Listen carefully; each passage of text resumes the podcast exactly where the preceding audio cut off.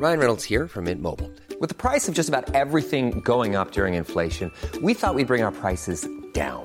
So to help us, we brought in a reverse auctioneer, which is apparently a thing. Mint Mobile unlimited premium wireless. Ready to get 30, 30, bit to get 30, bit to get 20, 20, 20, bit to get 20, 20, bit to get 15, 15, 15, 15 just 15 bucks a month. So, Give it a try at mintmobile.com slash switch. $45 upfront for three months plus taxes and fees. Promo for new customers for limited time. Unlimited more than 40 gigabytes per month. Slows. Full terms at mintmobile.com.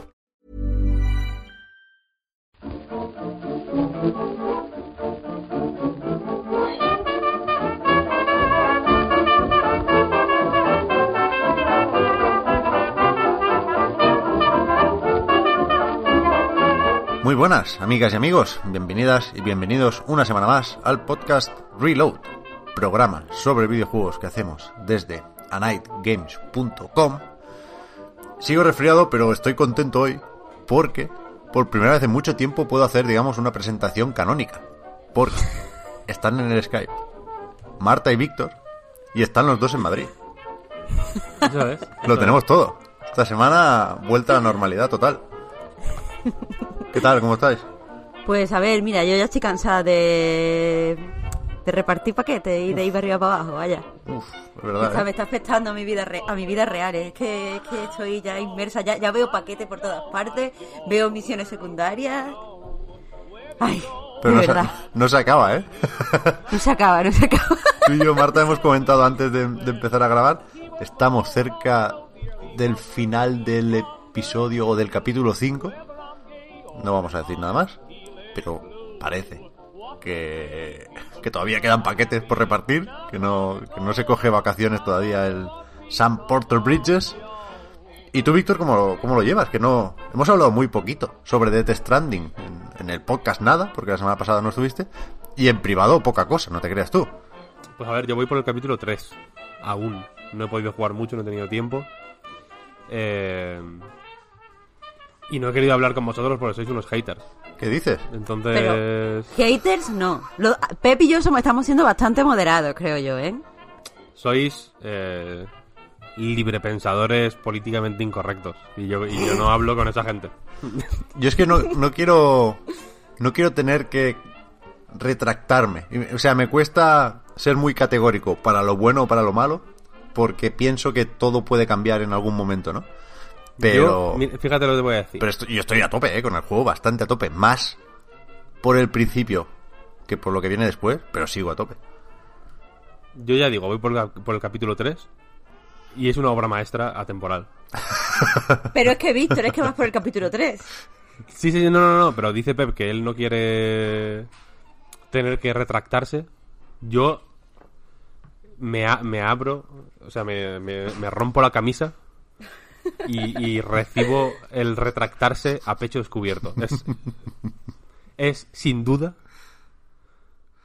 la culminación de 30 años de, de, pues de ensayo, digamos, con pues con desde Snatchers o, Polizna- o hasta los muchos Metal Gear Solid que y los y los Metal Gear originales que ideó Kojima. Este juego es la, la culminación de todas esas ideas. Mira, no puedo esperar para repartirte mil cosas en el spoiler cast. No puedo esperar. No, no, no, es que lo- eh, quiero decir lo, lo tengo Vas a blindado. hacer spoiler Lo, te- en el spoiler cast solo. lo tengo lo tengo blindado. Lo tengo blindado. Es una cosa que, que tengo, o sea, tendríais que ver las, las notas que tengo cogidas de este juego. Es eh, eh, a prueba de balas. El juego no, mi eh, opinión sobre él. Vi en Twitter el otro día, Víctor, que, que ponías una captura y hacías una metáfora comparando los paquetes de Sam con las hot takes que vas a traer tú al spoilercast. Y la verdad es que no puedo esperar, ¿eh? Voy cargado, voy cargado. Y pa- XL la mayoría. Son bi- bidones, bidones de estos grandes, ¿sabes? En plan, partituras de música. Un bidón de 40 kilos. Manteniendo el equilibrio ahí.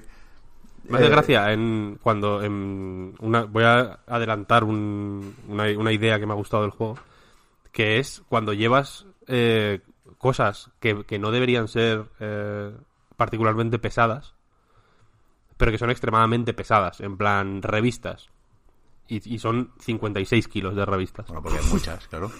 Me gusta, me gusta. Eso, eso son, es un poco mis, mis hot takes. Son. A ver, ninguna es muy gruesa individualmente, pero juntas eh, forman un paquete grande.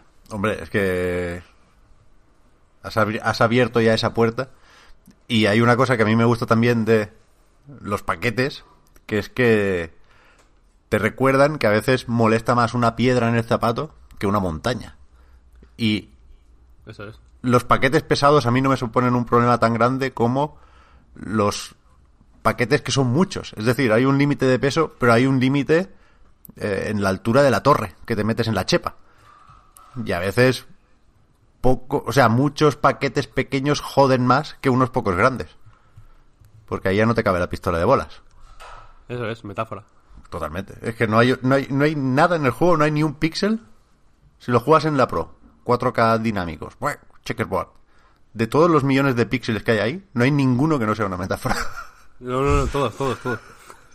Están todos pensados, es la hostia. No, eso sí, verdad. Iba a decir que no puedo esperar a escuchar esas hot takes y seguramente tendré que hacerlo, porque teníamos previsto grabar ese spoiler cast la semana que viene y me temo que ninguno habremos llegado a la mitad del juego. Con lo Es cual, que hay muchos paquetes. Claro, para no hacer otra vez aquello de dejarlo a la mitad, de hacer varias partes, creo que es mejor esperar a ver el final y, y comentarlo todo de golpe, me cago en la leche, que si no... Yo si es que no, ¿de encima qué? quería, quería ir más o menos rápido. En plan, no voy a. En cuanto vi ya que había como mucha misión secundaria y tal y cual, pensé, bueno, voy a pasar de hacerlas. Voy a ir a lo importante. Y así agilizo un poco el trámite, ¿no? Pero es que no puedo, no puedo. No, no, no. No puedo. Es, es imposible. Es como, me falta entregar un puto muñequito a un tío que está a 7 kilómetros y tengo que ir. Es que no, es que no, no puedo, no puedo. Y encima me dicen, me, dice- me dicen, pero te lo vas a dejar. Igual haces feliz a alguien y es como, es verdad. Es que es verdad. es verdad. Es que tienes razón. Tú imagínate. Yo ahora mismo estoy por hacer un poco de status update. Estoy muy nervioso. Estoy eh, comiéndome un palo. He ido al Starbucks a comprarme un moca blanco para grabar este. Es lo que hago con. Eh, antes de grabar un podcast me pido un moca blanco en el Starbucks.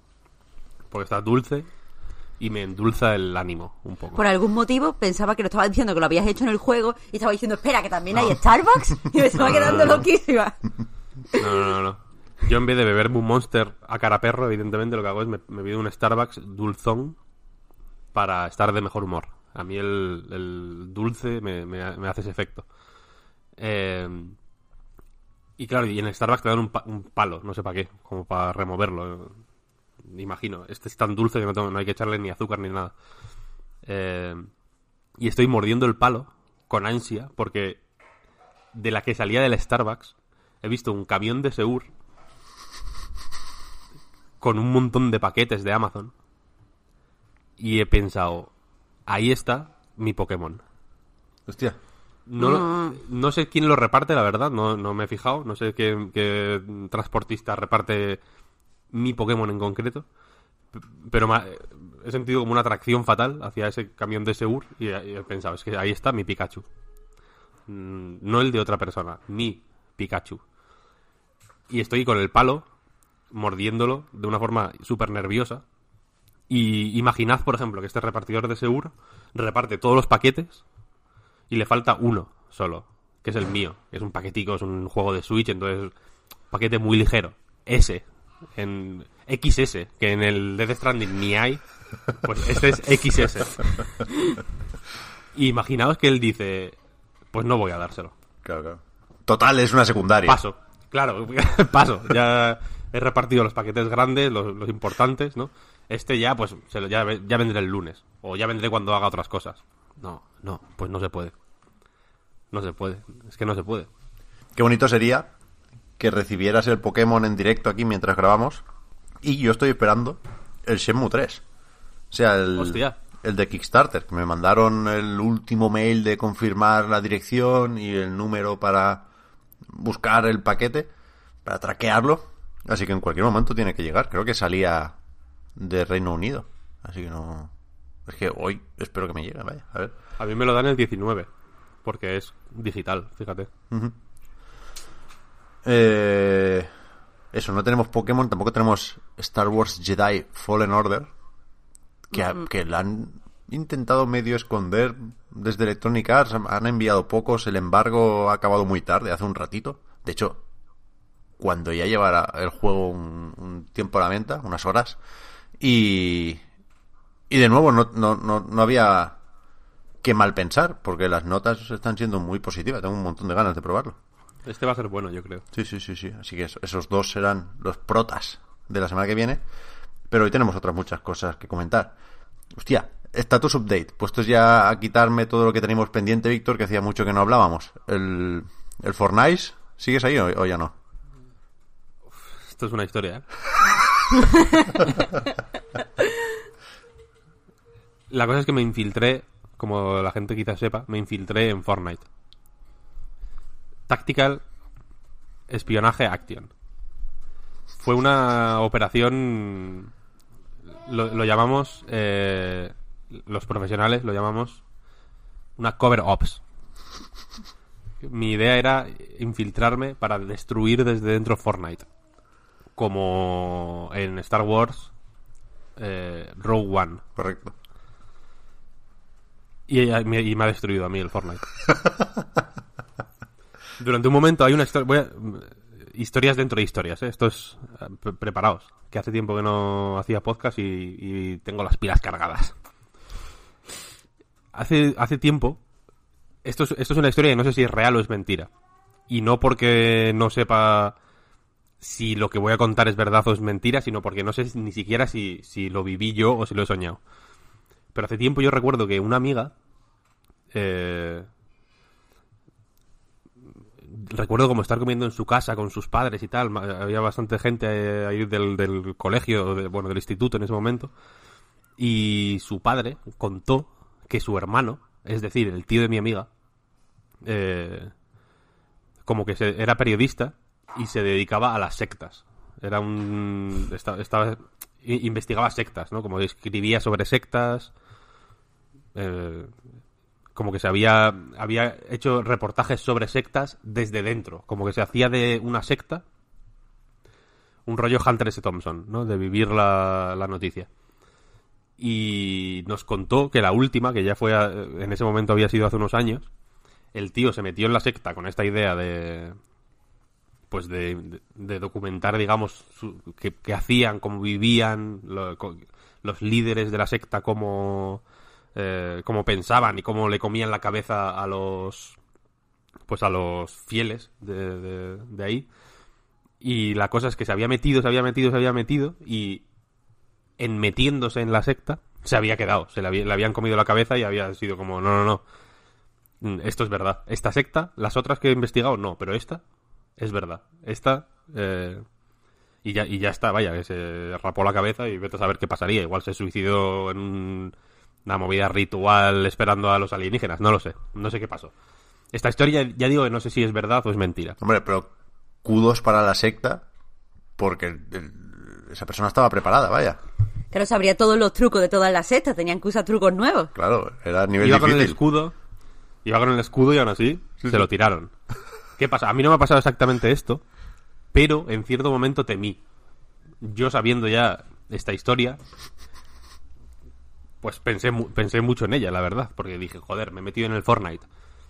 Bueno, que eso sí que está documentado. El primer día que jugué mm, lo hice frente a los micrófonos Sí. de Radio Televisión Española. Eh, y me picó el gusanillo, la verdad. Fue como, joder. Mm, igual aquí hay algo, ¿no? Y fui, eh, pues, desbrozando partidas de bots, ¿no? Estas partidas... mm, más al principio, pero bueno, la verdad es que a mí siempre me han salido bots. Y me he dado cuenta de que los bots, para quien no sepa de qué hablamos, metieron, ahora en los Battle Royale, hay, al menos al principio o durante un tiempo, a medida que vas subiendo de nivel, se supone que se- aquello se va regulando un poco. eh, al principio te ponen con un montón de bots para que. Son bots malísimos, además, una cosa eh, que son carne de cañón, son como. Como malos de un shooter de los años 90, una cosa horrible O peor, eh, o peor. Eh, un poco pues para que, para que vayas matando, ¿no? Para que vayas aprendiendo, entiendo también a, pues a esquivar, a, a- a- a construir barricadas para cubrirte, en fin, un poco pa- para que vayas aprendiendo a jugar sin la presión de que estés jugando contra gente que lleva horas y horas y horas y que es mucho mejor que tú y que te van a fulminar al momento, ¿no? Eh, y me he dado cuenta que los bots son como un, un trofeo de caza para la gente que juega bien, ¿no? Eh, estaba, estaba jugando en un sitio que... Pues que hay... eh, o sea, yo no estaba jugando, vaya, estaba viendo cómo jugaban en un sitio que están que juegan al Fortnite. eh, pues, pues la chavalada, ¿no? Estaba viendo cómo jugaban en, en este proceso de infiltración en el Fortnite. Me quise documentar a mayores. Y había un tío hablando con... Pues con el, con los cascos, con otro que estaba jugando online. Y... Y fueron... Y, y estaban como matando a, a otro, a otro ser humano, digamos.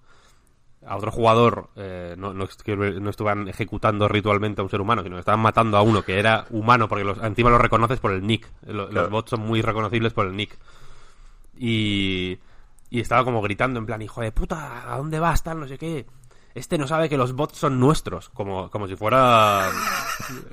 Como si estuvieran cazando ratas. O sea, una cosa acojonante. Porque eh, los bots aparte son una forma buena pues de conseguir loot Claro. fácil al principio. A veces te sueltan algo azul o incluso algo morado, ¿no? Si tienes suerte. Son como cajas de loot que se mueven, básicamente. O madera y, recursos. Y pica, te, te pica sueltan recursos. Sí, sí. Eh, total. Que estaba yo eh, metiéndome en el Fortnite mucho. Hacerlos, efectivamente, lo que tú me comentaste, Pepe, de hacer los desafíos. mm, engancha como, como la heroína, es una cosa horrible. Pues, Eh, pero nivel de, de mm, caer en, en no sé dónde, bailar en el faro y en no sé cuál. Y yo iba a mi, al faro a bailar, tal, como un subnormal. Es que me di cuenta en cierto momento, en cierto momento, eh, cuando ya el juego me había restregado por la cara de una forma grotesca, no tiene otro nombre, vaya, es grotesco. Eh, no solo lo- todo lo que estaba ganando, que cuando me paré a mirarlo no era tanto, era una, era una mierda en realidad, sino lo que podía ganar si compraba el pase de, de batalla, eh, en cada partida todas las, las mil... eh, eh, los, los mil... eh, bueno, oxitocina pura, quiero decir, hablando de Death Stranding, esto es... es pla, pla, pla, impulsos a tu cerebro de... Estás ganando, es como... Es realmente como, como estar en un casino, es increíble. Sí, sí, sí, tal cual. Todo el rato ahí, pim, pam, pam, ruidos, tal, pa, tu, tu, tu, una cosa acojonante. Y llegó un punto en el que acabé una partida y sin, sin yo planteármelo en plan estoy enfadado porque ha pasado algo malo, injusto, o el juego ya no me llena, al revés, porque me estaba divirtiendo bastante. No es que no- es un juego que me, pare- me sigue pareciendo bastante simple y bastante malote comparado con otros Battle Royale, comparado con el con el Player Unknown sin ir más lejos. Sí, sí. Eh, jugué la partida, no sé si quedé segundo, tercero o algo así. He hecho algunas partidas muy buenas, ¿eh? que las recuerdo. Te he mandado fotos a ti, Pep, de hecho, de esta partida ha sido la hostia. Tal. Eh, acabé, salí al menú y borré el juego. Y de eso hace como una semana igual. Muy bien. Y, y ya está. Y Como se dejar de fumar de golpe. Es que hay que hacerlo de golpe. Sí, pero, pero fue natural, en plan, hasta aquí, quiero decir, no vi el techo. Pensé, "Ah, no voy a ir más allá de esto. Ya más o menos, construir no sé muy bien, pero bueno, tengo algunas estructuras medio prácticas que, que sí que sé hacer más o menos ágil. Y, y, bueno, he visto a gente haciendo estructuras acojonantes, evidentemente. Eh, no hace falta jugar para verlas, vaya. Te ves una partida de un nivel más o menos alto, de ninja, por ejemplo, y el tío, pues, flipas, ¿no? Eh, pero pensé, es que, es que no quiero hacer más. No, no, ya está. Ya, ya he jugado al Fortnite. Me lo pasé en ese momento, quiero, quiero decir. Sí, sí. Y lo dejé. Y mi, y mi, y mi plan entonces de. de acabar con Fortnite, de destruir Fortnite, pues, se- pues se fue al traste. Lamentablemente. ¿Quieres que te regale el pase de batalla? Yo tengo ya monedicas para, No, para no, un no, pase de batalla. Es que no voy a jugar, no voy a jugar. Vale, vale. Yo estoy a nivel ahora 82. Joder. Que ya... O sea, están cumplidos casi todos los objetivos que me marqué en su momento. Pero claro, ahí está el truco, salen nuevos. Y ahora, a nivel 80 te dan un personaje que es una muchacha que el, el skin o la apariencia primera que desbloqueas no me gusta nada, pero la alternativa me flipa, me encanta. Pero es bastante difícil de conseguir, porque hay que superar un montón de desafíos. Y ahora de hecho estoy con el agobio porque no sé si voy a poder hacerlos todos, porque hay algunos que tengo pendientes que son complicados y tengo la duda, aprovecho, para lanzar esa pregunta, de si los, los desafíos tienen que ser de esa temporada, ¿no? De, de- de la que estamos ahora, la primera del capítulo 2, la que va asociada al personaje, o pueden ser desafíos y misiones de la temporada que viene. Porque eso sería un alivio. Pero bueno, ahí sigo, ahí sigo. Sin, sin muchísima intensidad, eh. Últimamente me hago la mitad de la tarjeta perforada cada día, ni siquiera la lleno. Pero voy bien, es que lo de los puntos de experiencia sobrecargados, los fines de semana subes un montón de niveles. La, tar- la tarjeta perforada es, es eh, mal- mal- maligna, vaya. Sí, sí, malévola total, sí, sí, está claro. Es el- Es acojonante, ¿eh? O sea, que me faltaba una puta mierda ahí por perforar y es como, venga, pues hay que hacerlo. Claro, claro, y al principio con los bots la llenas en dos partidas. Luego cuando no hay bots costando, es muy fácil no matar a nadie. Sí, sí. En fin, el Fortnite, tú. Os pensar- vamos a empezar el programa, vamos Eso a a empezar el programa, ¿eh? Os pensaréis. Tienes que jugar al Fortnite. ¿No, Marta, ¿quieres que te regale el pase de batalla? Me sobra uno. No, Mil pavos tengo. Es que, joder, es que está bien pensado. Os pensaréis que no puedo enlazar nada con esto, pero nada más lejos de la realidad. Oh. Fortnite patrocinó el Inside Xbox de, de la pasada noche. Ese especial, el más grande del año, este en concreto, el más grande que jamás había hecho nunca Microsoft, porque era el que coincidía con el X019 que se está celebrando ahora, ¿no? Que, no, que es un evento que dura todo el fin de semana con el FanFest y demás, que no es solo esa presentación, pero el streaming fue el pistoletazo de salida y donde estaban todos los anuncios y, y demás. Fortnite tuvo tráiler al principio y al final porque puso pasta aquí, pero entre medio se enseñaron un montón de cosas que no sé muy bien, como de costumbre, en qué orden repasar.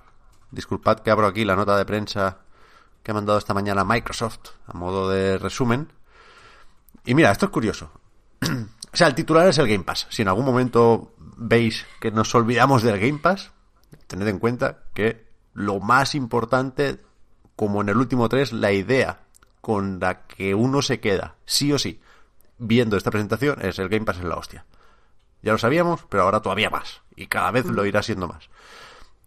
Pero aparte de eso, eh, en cuanto a juegos, se había calentado un poco el hype porque alguien en Twitter, ese alguien fue Daniel Ahmad, dijo que habría nuevas IPs de Rare y de Obsidian. Y efectivamente, ahí estaban. Aunque, sobre todo la de Obsidian nos pilló desprevenidos hasta cierto punto. Empiezo por aquí, no, no, no porque quiera empezar mal, ¿eh? sino porque es justamente lo que destaca la nota de prensa de Microsoft. El primero que sale es Grounded, que es este juego cooperativo de supervivencia con un grupo de muchachos miniaturizados que, que tienen que cargarse a las hormigas, para ellos gigantes, del jardín de su casa, supongo. Es un rollo muy ochentero y que desde luego no parece un juego de Obsidian, ¿no? Cuando lo veas, Víctor, tú, tú no viste ayer la mandanga, ¿no? No, lo, he- no lo he visto, pero este sí lo he visto. Vale, Busqué vale, vale. el de Obsidian concretamente para ver qué era. Tú vas a caer de tu silla, ¿eh? Un poco. Y este, este me sorprendió porque dicen explícitamente, si no... Antes te he dicho que no he visto nada y he visto bastantes cosas en realidad. Vale, vale, vale. Eh, dicen explícitamente, no sé dónde, que está hecho por un equipo pequeño dentro de Obsidian. Sí. Como por un subequipo un poco improvisado, casi da la sensación, dentro de Obsidian. Y a mí me da la sensación de que, evidentemente, con, con el Outer Worlds tan cerca, que imagino que sería un poco el proyecto en el que estaba todo el mundo currando hasta hace nada, Hmm. este es- me da la sensación de que es un poco una cosa improvisada para tener algo con lo que estrenarse en Microsoft antes de antes de lanzar un juego un RPG tocho eh, que, es, que es, imagino lo que se espera de Obsidian. Claro. ¿No? ¿No te da la sensación esa? Sí, sí, o sea, es- es muy, muy, muy fácil. De hecho, creo que es obligado hacer un paralelismo con Bleeding Edge. ¿no? Lo, lo decía ayer al comentar esto en directo. Eh, no es el proyecto que uno esperaría de esta desarrolladora, ni de Obsidian, ni de Ninja Theory, que venían de hacer el Hellblade. Eh, pero en ambos casos se presentaron los nuevos proyectos diciendo que ya estaban en marcha antes de la adquisición por parte de Microsoft, ¿no? Eh, serían el típico proyecto para mantener el estudio a flote hasta que llegara la siguiente cosa gorda, ¿no? Para intentar colocarlo a alguna editora y que permitiera empezar con la preproducción del siguiente juego que esperan todos los fans, ¿no? Y, y en otra situación, entiendo que son proyectos que se podrían haber cancelado o archivado, pero aquí Microsoft dice, coño, trae para acá y lo metemos en el Game Pass. Es que, es que le viene muy bien. O sea, este Grounded se estrena en Game Preview, en este Early Access de Xbox, en primavera del año que viene. Pocos meses después de, de haber hecho el, el de Outer Worlds o de haberlo publicado. Y entonces aquí, estas cosas a mí me flipan, ¿no? El- la toma de decisiones. ¿Qué, ¿Qué tenía que hacer Microsoft?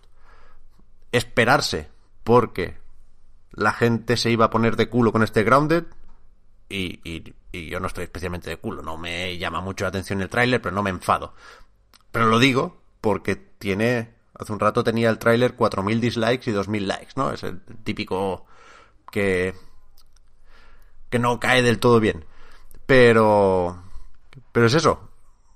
¿Por qué no aprovechar el tirón del estudio ahora mismo, ¿no? De, de ese The Outer Worlds, recordar que está en el Game Pass y montar un discursillo por ahí. No lo sé, no lo sé. A mí no, no me entusiasma, pero creo que es moderadamente claro qué ha pasado aquí, ¿no? Que- ¿por, por qué vamos a pegar hormigas con un palo en un juego de Obsidian? Ya llegará lo otro. O sea, ayer decía también, por supuesto Phil Spencer no sacó la chequera para quedarse el Grounded. La sacó para quedarse el RPG en primera persona de mundo abierto que venga después. Pero esto no hace daño, ¿no? Lo metes ahí en el Game Pass y, y te arregla un mes. De hecho, parece un juego un poquito de... No sé, me da la sensación de que es como para niños. No en el concepto Mm. de juegos de bebé que dice Víctor, sino que es un juego a lo mejor pues para adolescentes, no para fans de Obsidian, sino para gente que no conozca que no conozca Obsidian.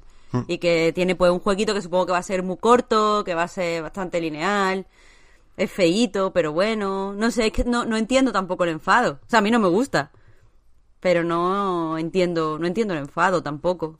Ya, no, es que no va a llegar más tarde de Outer Worlds 2 por culpa de este. No. Con lo cual, pues, a partir de aquí, o sea, sí que es verdad que, que, que viendo ahora el catálogo de Xbox para 2020, por ejemplo, pues, pues no, seguramente si quisieras hacer un cooperativo de supervivencia, no se lo encargarías a Obsidian, porque tienes otros muchos estudios que, a lo mejor lo hacen con más gracia, a lo mejor los hacen más, más vistosos, pero, pero que, es que ¿para qué vas a cancelar esto? Es que ¿Sabes? Tiene que, que pasar algo muy gordo para que Microsoft cancele un juego ahora. Que mira que ha cancelado algunos importantes durante los últimos años, ¿eh? Pero ahora es que todo es bienvenido en el Game Pass. No, y el- es lo que tú has dicho, no, no hace daño a nadie. Y lo que pasa, eh, o sea, en realidad el juego no es tan horrendamente horrible como parece, es simplemente que el concepto es algo tontorrón y además está muy visto. De hecho, el otro Mm. Día, eh, yo qué sé, no sé si habéis visto, por ejemplo, en Netflix, Héroes Cotidianos, creo que se llama, que es una selección de cortos. El primero es un concepto súper similar, pero con peña que vive debajo del agua.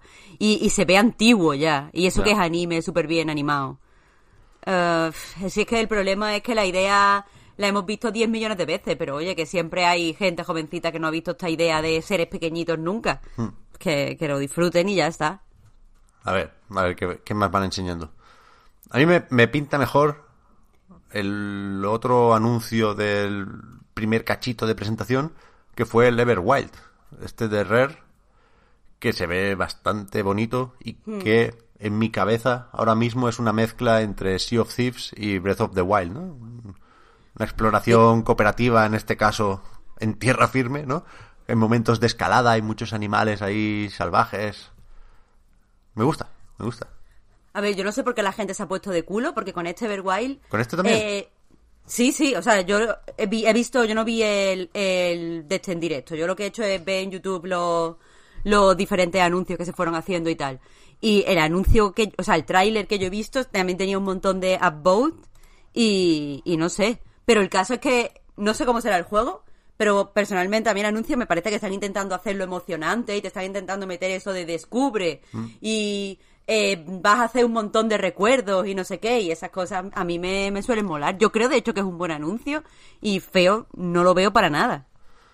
Lo- Me gustan, de hecho los animaletes que vemos están guay. Sí, sí, sí. Me parece una, lo decía también, una mezcla entre Mononoke y Avatar. Ay, totalmente. Mucho mejor de lo que, de lo que podría haber sido.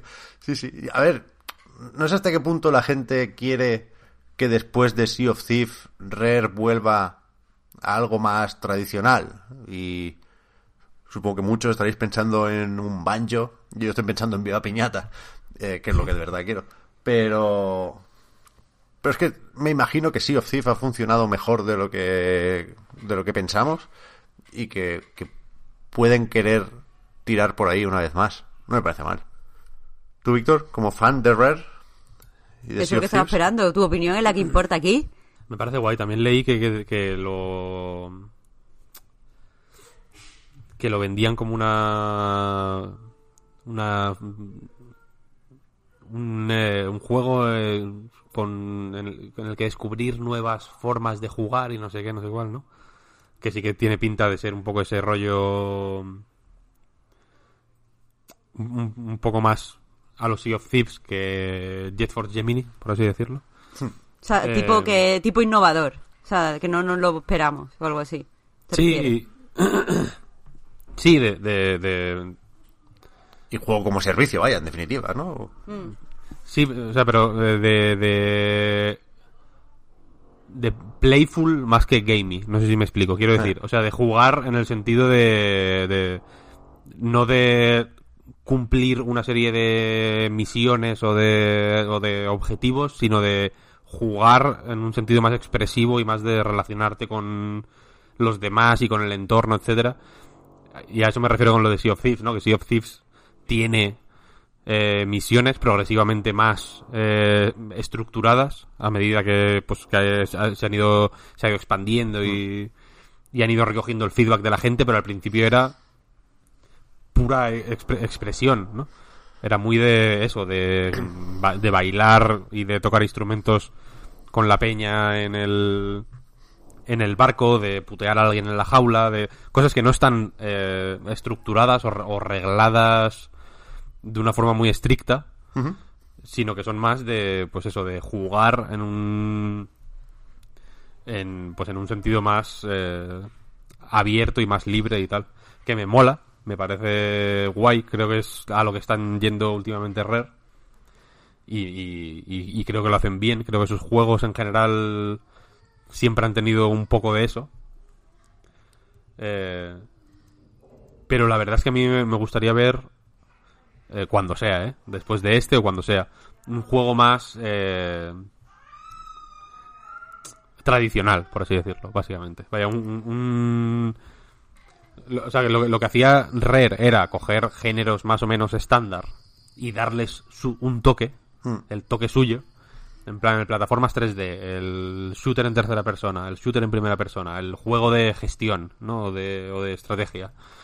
Y darle un toquecito. El, el ejemplo de Viva Piñata que has puesto es bueno, vaya, porque es, es un poco coger el, el género súper estructurado y, y- y con objetivos súper claros y darle un toque playful que le iba de maravilla, vaya. Viva Piñata sigue siendo una obra maestra, está en el Game Pass, hizo por él. Eh, y me molaría algo así. No, no descarto que esto lo sea, ¿eh? en realidad. Quiero decir, no se, sabe, no se sabe suficiente como para... Aquí sí que no se puede ser categórico, vaya. Pero... Pero eso, bien, Rare siempre bien. Yo, yo soy... Me da igual lo que hagan. Me da igual. Kin- Kinect Sports, obra maestra. Rare siempre está bien. Las chaquetas de los avatares. 10 de 10. Fantástica, una maravilla. Eh, ojo, esto va para largo, ¿eh? Dice, estoy leyendo la web oficial de Xbox, Everwild aún está en las fases tempranas de desarrollo. Sin embargo, nos emociona el potencial tan especial de nuestro juego. Esto significa 2021 como pronto. ¿No? Hombre, vete a saber si. O sea, vete a saber si no lo sacan rollo preview. Vete a saber. Bueno, aún así yo no creo que la preview llegue el año que viene. Vaya, es No, que, ya. pff, no se habló de plataformas y aquí deberíamos estar más o menos tranquilos, ¿eh? Porque recordad esa transición entre One y Scarlet, sobre la que no tenemos muchos detalles, pero como poco sabemos que Halo Infinite estará en, en- todas, ¿no? En One, en One S, en One X y en Scarlet. O Scarlets. Todavía no lo sabemos. El Phil Spencer está otra vez jugando el despiste. Ayer se publicaron varias entrevistas con él y dijo que no, no hablarían de la próxima consola en lo que queda de año. No se mencionó siquiera eh, la pasada noche. Pero, pero durante todo el año que viene, claro, iremos viendo qué pasa aquí, ¿no? Pero en principio yo creo que todo lo que se vio ayer, pues, pues eh, hasta nuevo aviso saldrá en, en varios sitios, ¿no? Excepto los que se queden de momento solo en PC, como Flight Simulator. Impresionante Flight Simulator. Eh, Los demás, ya digo, si no dicen lo contrario, yo me los imagino para One y para Scarlet. Y Bueno, con- este, en- por supuesto, el en- Everwild. En Vandal leí antes que con sus juegos al menos es, ese es el estándar, vaya. Claro. Que, que el que en vez de comprarte el- la versión remaster o la versión para Scarlet, que, es, que será la, la misma, no sé, te descargarás algo, digo yo, o lo que sea, pero que, que el juego de Scarlet es el mismo que el de Xbox One. Para terminar con los... Bueno, no, hubo más anuncios, pero, pero el, el tercero de Xbox Game Studios eh, es Tell Me Why. Un, una aventura gráfica. Ah, Mira, aquí lo pone, iba a decir, no sé si será episódica. Sí, sí, dice, los tres capítulos de esta conmovedora historia se lanzarán en verano de 2020. Esto es lo nuevo de Don't Not. Esto se parece muchísimo a Life is Strange, pero no está en el mismo universo, entiendo, porque esto no lo edita Square Enix, sino la propia Microsoft, ¿no? Y de hecho hubo la duda de si habían comprado Don't Not o no. Parece que de momento no, que simplemente es una relación estándar entre desarrolladora y publisher, pero entiendo que los franceses quieren arrimarse a ese árbol, ¿no? Eh, no me parece mal, creo que es un formato que tiene mucho sentido en Game Pass, creo que Life is Strange 2, de nuevo, ha funcionado especialmente bien en Game Pass, y, y por qué no seguir, ¿no? Con una aventura que parece que tendrá un tono similar, con, con dos gemelos que nos van a mostrar su relación, uno de ellos es un hombre transgénero, y, y el tráiler, la verdad es que estaba muy bien montado, ¿eh? Aquello de decir que esta historia es conmovedora, de momento hay que creérselo. Y que, a ver, lo episódico no solo porque vaya bien ya en el Game Pass o lo que sea, sino que creo que Don Not ha perfeccionado a unos niveles brutales lo de contar historia en episodio. Y, y vaya, me remito al Life is Strange eh, 2, que es una pasada, es una absoluta pasada. Y, y además lo que están... O sea, el Life is Strange, la primera parte, está guay. Yo lo jugué y cuando me gustó, y cuando lo jugué me gustó muchísimo. Y me pareció muy, muy, no sé, interesante y tal. Pero creo que ha envejecido mal. O sea, ha envejecido mal al lado de Life is Strange 2. Porque ya no solo intenta pues que esté guapo o que tenga escenas que te sorprendan o ponerte una o dos cosas bonitas, sino que en todos los episodios intenta emocionarte, en todos los episodios intenta que sean una unidad narrativa completa. Quiero decir, en Life is Strange 2, si tú dejas en, en un capítulo eh, la historia, esa historia puede haber acabado para ti. Eh, y, y que están como súper concienciados de, mm, o sea, para hablar de, de temas actuales y de temas políticos y de temas sociales y tal. Entonces, cuando he visto el tráiler de Tell Me Why, me ha parecido que temáticamente va a seguir lo que hace Life is Strange 2, rollo, o sea, lo que hace Life is Strange 2 no ya con lo, con la historia de los hermanos, con la historia de, de los poderes y todo este tipo de cosas, que no quiero spoilear nada porque sé que hay mucha gente que está esperando a que termine para jugar solo del tirón sino que me, me da la sensación de que van a seguir ese rollo de pues hablar de racismo desde muchos puntos de vista, eso lo hacen en Life is Strange, digo, o hablar de represión, o hablar de, de no sé, de cómo se vive siendo una minoría. Yo todo eso lo veo en Tell Me Why. Me parece que es sensible, me parece que, que está buscando de verdad mm, comunicar y buscar esa empatía y buscar, mm, no sé, como, como un nexo de conexión emocional con el jugador. ¿Mm? Yo lo voy a jugar del tirón. Puede ser el anuncio que más, que más me ha molado. Sí, sí, sí, sí. Ya digo, a mí me- el tráiler me gustó mucho, ¿eh? Sin haber jugado demasiado, los he probado y ya. A los Life is Strange, eh, pues eso, queda, queda claro por qué gustan estos juegos, creo yo. Y por qué pues Microsoft también quiere poder hablar de esto, ¿no? Y de colaborar con asociaciones y, y demás. Está guay, está guay. está A ver, es verdad que Microsoft además últimamente está como súper interesado a todos los niveles en educación. Por- por eso, por eso, por en- eso. Sí, sí, es cierto, es cierto. Va, va mucho en la línea de tanto de, de Microsoft como de Donut. Está guay. ¿Mm? Por eso me sorprendió. Yo, yo creo que, que alguien en Don Not también está sorprendido de que no anunciaran la compra del estudio. Pero bueno, también nos hemos montado nosotros esa película de que cada año hay que comprar dos o tres y no, y no funciona así Que a lo mejor cosa, eso no ¿eh? lo tienen ellos apuntado, claro. Claro, claro, claro. Pero bueno, eh, el que no han tenido que comprar porque ya era suyo, aunque sí la han encargado, es el Age of Empires 4, que ya tocaba. Joder, ya vimos por fin algo de gameplay. ¿Cuándo se presentó esto? ¿Fue en una Gamescom? Fue hace mil. Eh, ¿2016?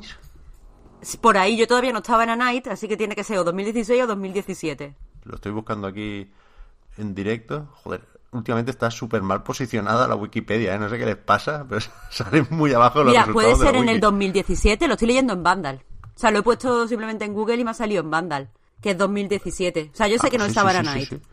Ah, no, pues me iba yo más para atrás todavía, 2017, sí, sí, sí, perdón. Eh, coño, pues no hacía tanto. Bueno, tocaba, tocaba, tocaba. Este juego que, que es de Sega, también en realidad, porque lo desarrolla Relic, que es un estudio en este caso de Sega. Aunque supimos también ayer que, que ese nuevo estudio que se montó hace no mucho y que controla Shannon Loftis se llama ahora, ahora World's Edge. Aunque lo, lo escribieron mal en el cartelico, que pusieron World's End. Parece que nos tenemos que quedar con World's Edge y que, bueno, será un poco quien se encargue de la producción y de supervisar toda la marca Age of Empires, entiendo, porque se espera el 4, pero acaba de llegar el 2 Definitive Edition. Están a tope con Age of Empires, vaya, y, y yo que me alegro. Pero lo que se vio del 4, bien, ¿no? O sea, ayer leía mucha gente que decía que, que le parecía muy Total War. No sé si por el movimiento de la cámara, pero entiendo que lo- eso lo pones en el tráiler para que quede bonito. A mí me, me gustó, vaya, es lo- el interior de las murallas, la ciudad estaba construida como una ciudad de Age of Empires de toda la vida. Joder, yo lo vi, lo vi muy guay. Yo este no lo vi, este no lo llegué a ver. Y aquí la duda es también la de la fecha, porque en el tráiler ponía abajo que el footage era pre-alfa y al, al repasar los juegos que llegarán a Game Pass a lo largo de 2020 no aparecía la carátula o el logo de, de Age of Empires 4, con lo cual no sé si no lo tienen decidido o si nos querían sugerir que también saldrá más adelante, que saldrá en 2021 puestos a plantear dudas, tampoco tengo muy claro lo de las plataformas. Entiendo que sigue estando anunciado solo para PC, ¿no? Es que aquí hay un, hay un rollito que es que yo me fijo mucho en estas cosas que al final no tienen ni- ninguna importancia, ¿eh? Pero el primer tráiler, ese de 2017, no estaba en el canal de Xbox, de YouTube. Estaba solo en el canal de Windows. Y el tráiler acababa con el logo de Windows 10. El nuevo, el de ayer, sí está en el canal de Xbox y sí acaba con el logo de Xbox. Pero claro, ahora es todo muy ambiguo. No sabemos si ese logo hace referencia al ecosistema, ¿no? En, PC también está el Xbox Game Pass, en PC también se ejecutan los juegos a través de una aplicación que se llama Xbox, con lo cual no, no, no nos dice nada eso, no, no nos sirve para descartar nada. Pero, vamos, en- en- entiendo que es un juego de PC, que no, que sería comprensible que no lo sacaran en Xbox One o en Scarlet, aunque también está por ahí Gears Tactics, que es un juego también muy de teclado y ratón, que también se anunció solo para Windows 10, pero que hace no tanto Rod Ferguson respondía en Twitter que sí saldrá en Xbox One, con lo cual con, los de estrategia yo todavía no lo tengo muy claro. Se puede jugar con teclado y ratón en Xbox perfectamente, ¿eh? yo, yo lo metería, vaya, no... No, no resta en absoluto, al contrario, suma, suma y suma mucho. Pero bueno, despejadme dudas también, si, si sabéis cómo en los comentarios. Yo no he visto en ningún sitio que se anuncie para Xbox, pero bueno, creo que todavía queda y creo que se puede anunciar más adelante. Me, me, me ha turullado aquí con el Age of Empires, ¿eh? que no- se, me, ha hecho bola sin ninguna razón, con lo cual nos vamos a Japón, va, que eso sí que es otro rollo. Eh, los famosos viajes de Phil Spencer a Japón vuelven a dar resultados eh, a principios del año que viene se publicarán directamente en el Game Pass. Es que, joder, Es que no veas, ¿eh? cuan- cuando, un anuncio ya es bueno, pero le suman el factor Game Pass, es que es titular, vaya, con exclamaciones. Yakuza 0, Yakuza Kiwami y Yakuza Kiwami 2, ¡pam! En el Game Pass, de Xbox One y de PC. Es que no me lo, es que no me lo puedo creer. Es que para mí fue también no, super noticia, porque me he jugado al Yakuza 0, pero es como que estaba haciendo tiempo para empezar con el Yakuza Kiwami y el Yakuza Kiwami 2. Y, y esto para mí es, yo qué sé, es que del tirón, del tirón, porque son juegazos y encima en el Game Pass, tío. Es que no veas. Sí, sí, sí. Sí, sí, sí. El bloque japonés se cerró con Square Enix, que va a meter un montón de Final Fantasy en el Game Pass, creo que del 7 al 15. Es decir, 7, 8, 9, 10. No sé si el X2 o el 10-2 también. Pero los 3 13, por ejemplo, sí. Un montón de Final Fantasy que irán llegando de forma secuencial durante el año que viene. Y que que también tienen su, su qué, ¿eh? aunque sean los de hace tiempo, no se anunció ayer, supongo que se acabará anunciando más adelante, pero ayer no estuvo Hashimoto para anunciar el Final Fantasy VII Remake, pero sí hay una carátula de Final Fantasy VII en el Game Pass, o sea, tam- también cuenta esto, es que hay, es que hay que ir sumando, ¿no? Y se sumó mucho ayer, creo yo. Estos Final Fantasy son, son bestias también, o sea, poca broma, poca broma. Y que aún, y que aún está por ver si el Final Fantasy VII Remake es mejor que el original. El original tú ya sabes cómo es, es una obra maestra. También es verdad. ¿No? Quiero decir, También más vale bueno... Conocido, ¿no? ma- ma- claro, o no no sé cómo es ese refrán, vaya. Pero... Es al revés, malo, malo conocido. Ah, Pero no, verdad, claro, en, este caso no es malo tampoco. O sea, bueno conocido es el, el mejor de los escenarios. Efectivamente, efectivamente. Lo que se habría que decir entonces es que más vale pájaro en mano. Bueno Correcto, conocido es pájaro eso en es. mano. Correcto. Eso correcto, es, correcto. eso es. Aquí tenemos el... vaya, vaya pajarraco. Nos toca el bloque indie, que, que es- esto siempre es un reto porque es imposible hablar de todos. Salen ahí con el montaje picadito. Pero es que son, son importantes, de nuevo. Te ponen un montaje de ID at Xbox, de esos indies que tienen una relación especial con Microsoft, y te acaban diciendo, es que salen todos el día 1 en el Game Pass. Y ahí está Street of Rage 4, ahí está The Artful Escape, y hay unos cuantos que tienen muy, muy, muy buena pinta. No sé si alguno. Sí, ¿cuál, ¿cómo se llama? El, resto. el de Anapurna, que no sé cómo se llama. ¿Cuál? El de la guitarra de Anapurna, Es que no sé cómo el se de llama. Artful Escape. Ah, se llama The Artful Escape. Sí, sí, sí. se sí. ve, se ve guapísimo, ¿no? Sí, sí, Otro que no veíamos desde el E E3 2017, justamente. Y que, que ha vuelto con fuerza, sí, sí. Tiene pintaza. Pues ese es el que yo destaco. A mí por lo menos fue el que me dejó Hmm. más picuet. Sí. Ese y el Ori, por supuesto. Ah, que bueno, ya, también por otro, supuesto.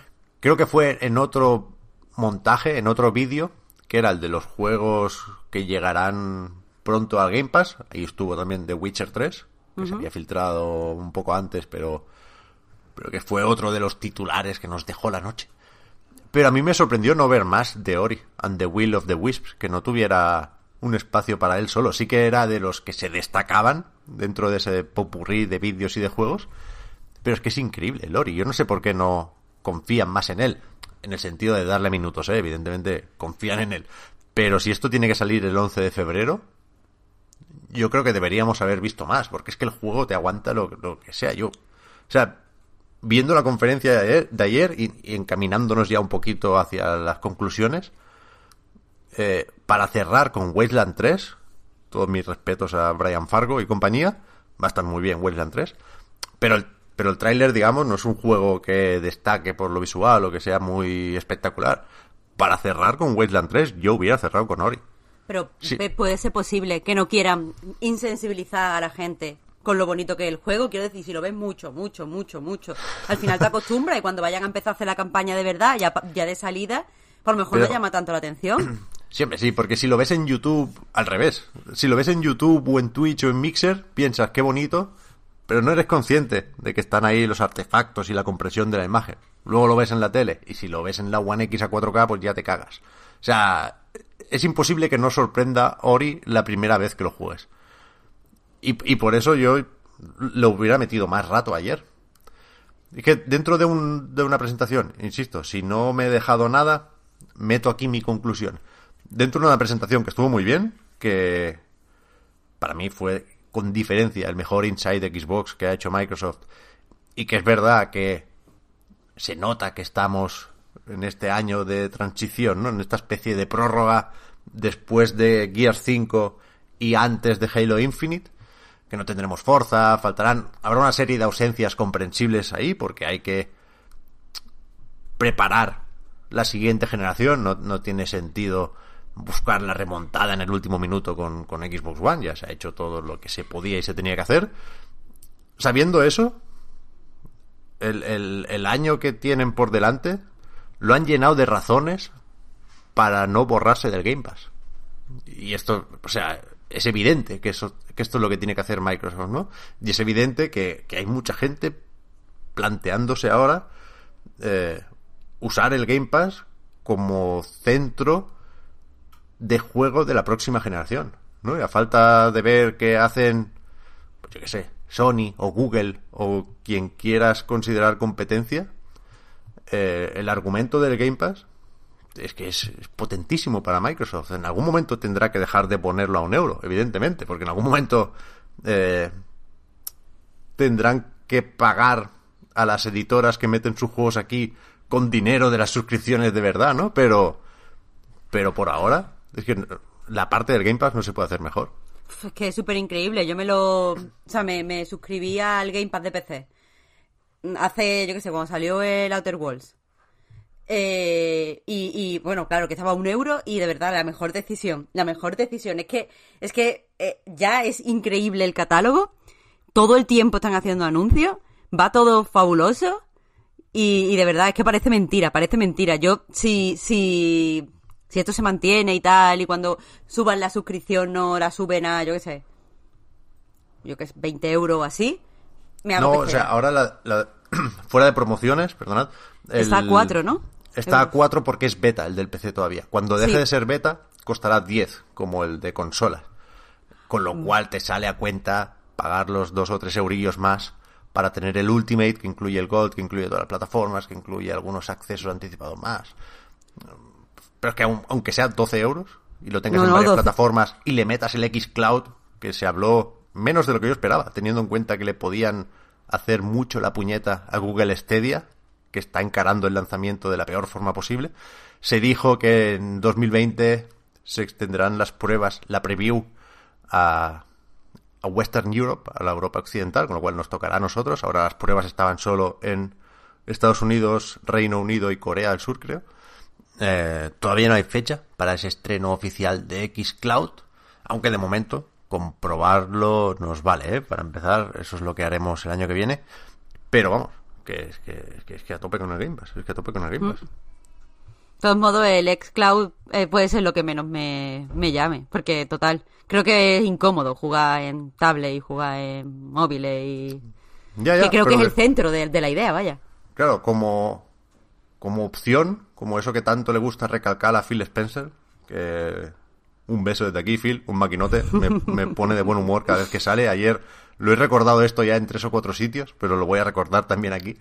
Eh, ayer por la mañana tuiteó que se había despertado a las 4 de la ilusión que le hacía ir a ver a los fans y estar con la comunidad en el X019. O sea, es, es su puta Navidad 100% y se le nota.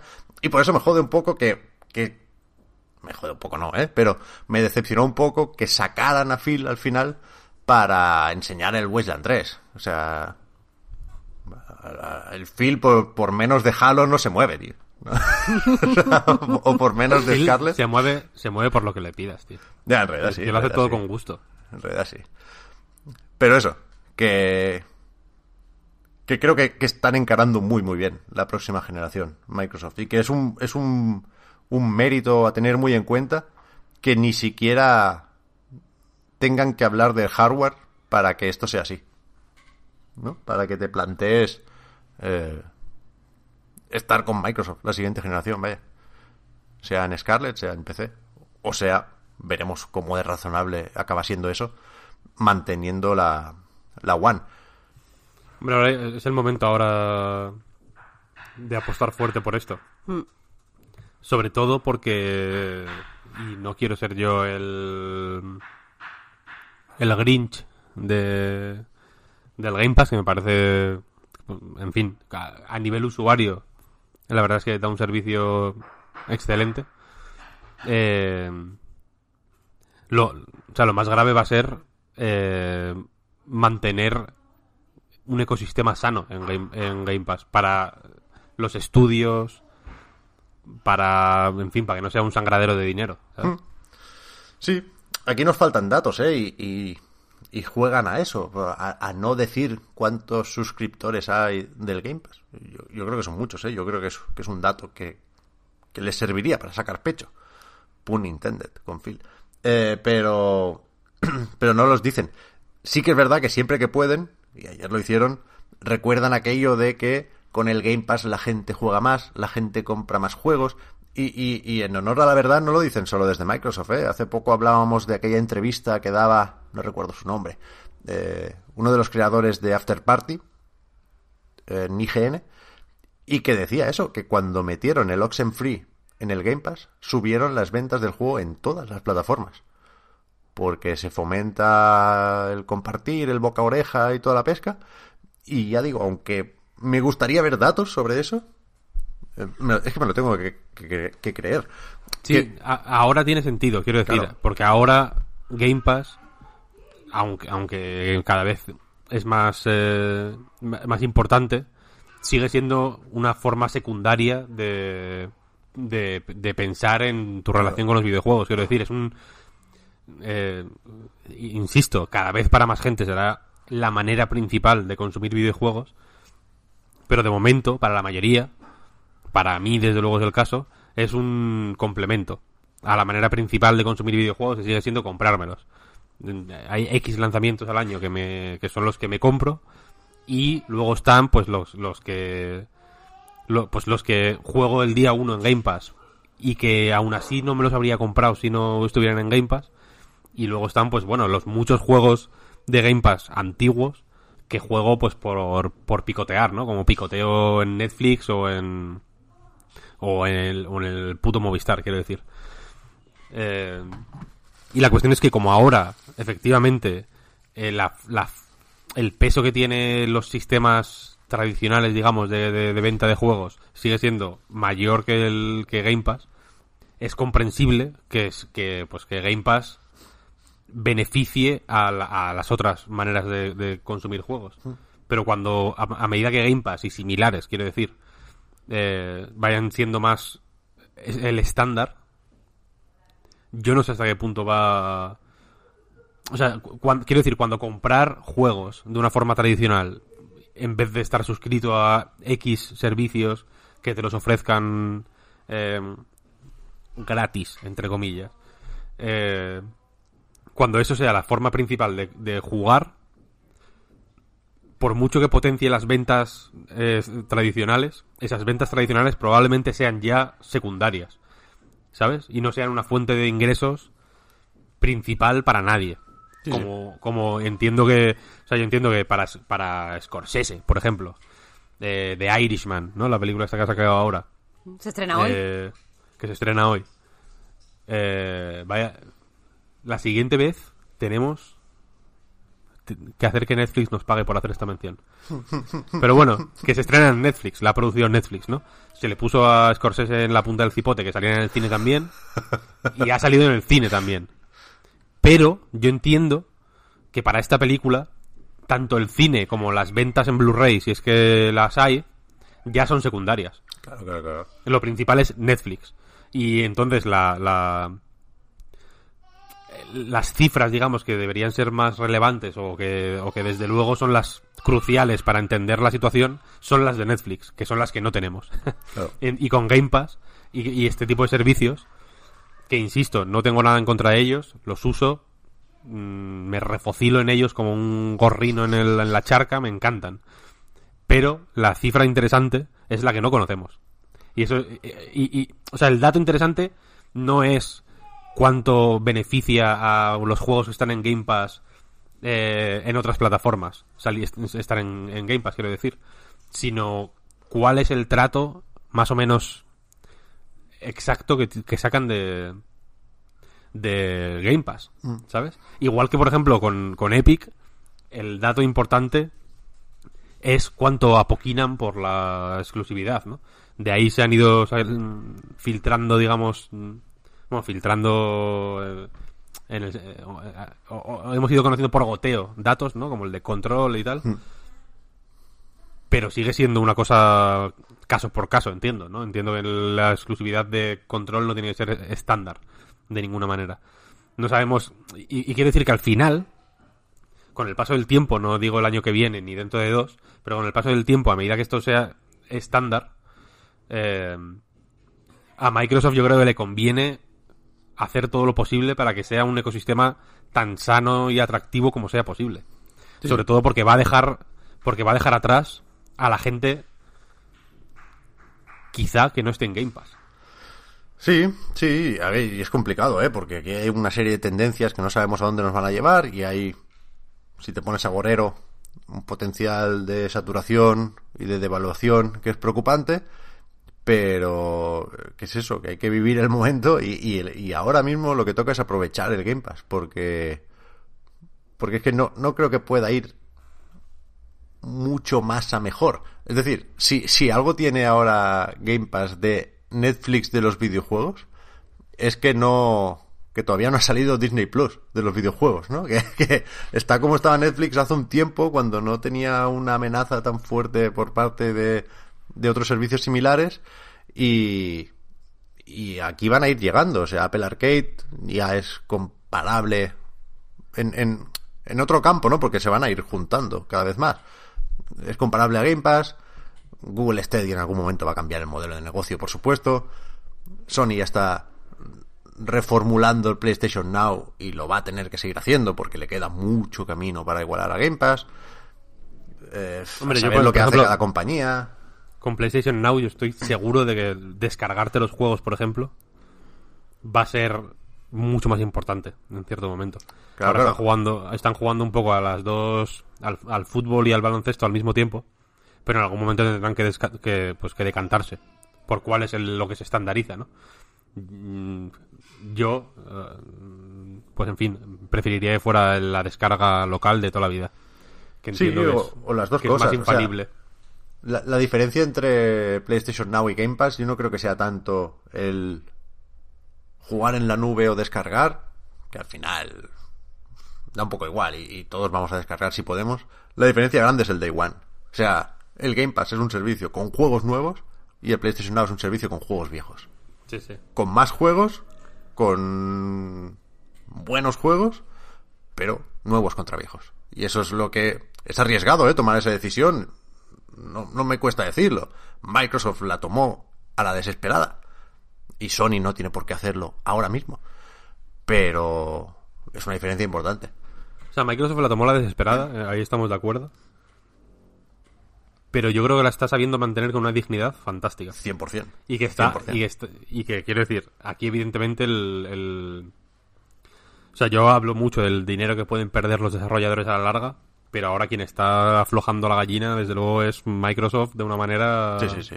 morrocotuda, vaya. ¿eh? que, que quiero decir que si sale mal la cosa, la hostia se la van a pegar ellos, desde luego. Sí, sí. Porque están, porque están arriesgando. Están bueno, apostando y arriesgando fuerte. Y, y- y quiero, quiero decirle. Por, por lo menos se nota que confían en, en el potencial de, de- de la idea. vaya. Totalmente. Yo creo que, que- que fue para estar contento, ¿eh? Lo de ayer, sabiendo que hay que esperar a la nueva generación. Yo creo que va a ser una espera muy, muy llevadera con el Game Pass. Eh, ¿Qué más? Hablamos de la película de Sonic. Bueno, pues claro que sí. Pues claro que sí. Porque es que mira, Pep, eh, cuando yo estaba diciendo, o sea, cuando salió el primer tráiler y yo estaba diciendo que era feísimo y que no sé qué, y salió del rediseño, vosotros decíais que el rediseño no iba a estar bien, ¿y qué queréis que os diga? El rediseño está estupendo, se ve genial. No podéis analizar las cosas fuera de contexto. ¿Pero qué dices? sea- ¿Qué estás diciendo? Vaya por delante que si pones una imagen al lado de otra, como se están haciendo muchas comparativas, evidentemente el diseño nuevo es mejor. Porque ¿Ala? es más Sonic, porque es más bonito, porque da menos grima, porque ha colaborado Tyson Hiss, que, que, que estuvo en Sonic Manía y que parece que es el, el- el único en el mundo que tiene dos dedos de frente en lo relativo a Sonic. Eso está claro. Pero no estamos hablando de rediseñar Sonic y ya, o de diseñar Sonic y ya. Estamos hablando de hacer una película de Sonic. Entonces hay que ver la película. No, no es un juego, no es un póster, no es un tráiler, es una película. Entonces, a mí me gusta más el Sonic del primer tráiler, el viejo, el feo, si lo que vas a hacer es usarlo para que haga pedorretas con el sobaco, me cago en la hostia. Pero es que, a ver, a lo mejor es que ese diseño que parecía un poco faltusco dio el tono de la película ese de hacer pedorretas con el sobaco, pero a mí el nuevo Sonic me parece estupendo para las escenas que hemos visto, como por ejemplo la de que está jugando al ping-pong consigo mismo, que es súper obvia, pero bueno, ahí está, es lo que me espero que, ha- que haga Sonic, o la que está haciendo artes marciales. Es que e- este Sonic no parece faltusco, este Sonic evidentemente no se tira pedorretas, pero puede hacer otros millones de cosas. Y No, además, sí, aparte, que, sí- que sí se tira pedorretas en el tráiler, cuando está en el campo de béisbol. O sea, el tono de la película evidentemente no lo han cambiado. Entonces, si cambias al Sonic, cambias el tono del propio Sonic, pero no cambias el tono de la película, aquí algo va a fallar. O sea, el ejemplo es muy evidente. Y ojo cómo vamos a enlazar esto, si es que lo enlazamos, si es que vamos bien de tiempo, con Mario y Sonic en los Juegos Olímpicos. ¿eh? Pero esto es como poner un Mario canónico, el- el- un render del Mario Odyssey, en la puta película de Bob Hoskins. No, ahí Mario es Bob Hoskins. Aquí el Sonic debería ser el engendro de antes. A ver, no, la, la peli de Mario está estupenda como está. Eso, no, no hagáis falacia al introducirlo como si, si estuvieran, o sea, si una cosa fuera cierta, la otra fuera cierta, porque es que no. Eh, eh, a mí sí que me parece que el tono de la película ha cambiado porque este Sonic tiene cara de vacilón. Entonces cuando hace las cosas, las hace vacilón. Y es como, como tiene que hacer la Sony. Y aparte el muñeco este me parece mucho más expresivo porque los ojos, o sea, simplemente por el movimiento de ojos, que parece como que tiene cejas, que no tiene cejas, pero el modelo tiene como un músculo de ceja. Por ejemplo, Sí. cuando está sorprendido, pues parece más sorprendido. El Es otro que está es que de mejor verdad- animado. Apa- aparte de mejor Claro. diseñado, está mejor animado. Claro, el otro parece que le está dando un derrame cerebral. Sí, sí. Pero es lo que toca en esta película. Esta película no puede ser otra cosa. O sea, tenemos a Jim Carrey haciendo de Robotnik. No puede ser otra cosa que la respuesta anacrónica a la película de Super Mario Bros. con Bob Hoskins y Dennis Hopper. Es que tú has dicho, ahí lo has dicho. ahí lo- quiero decir, estabais obviando la parte.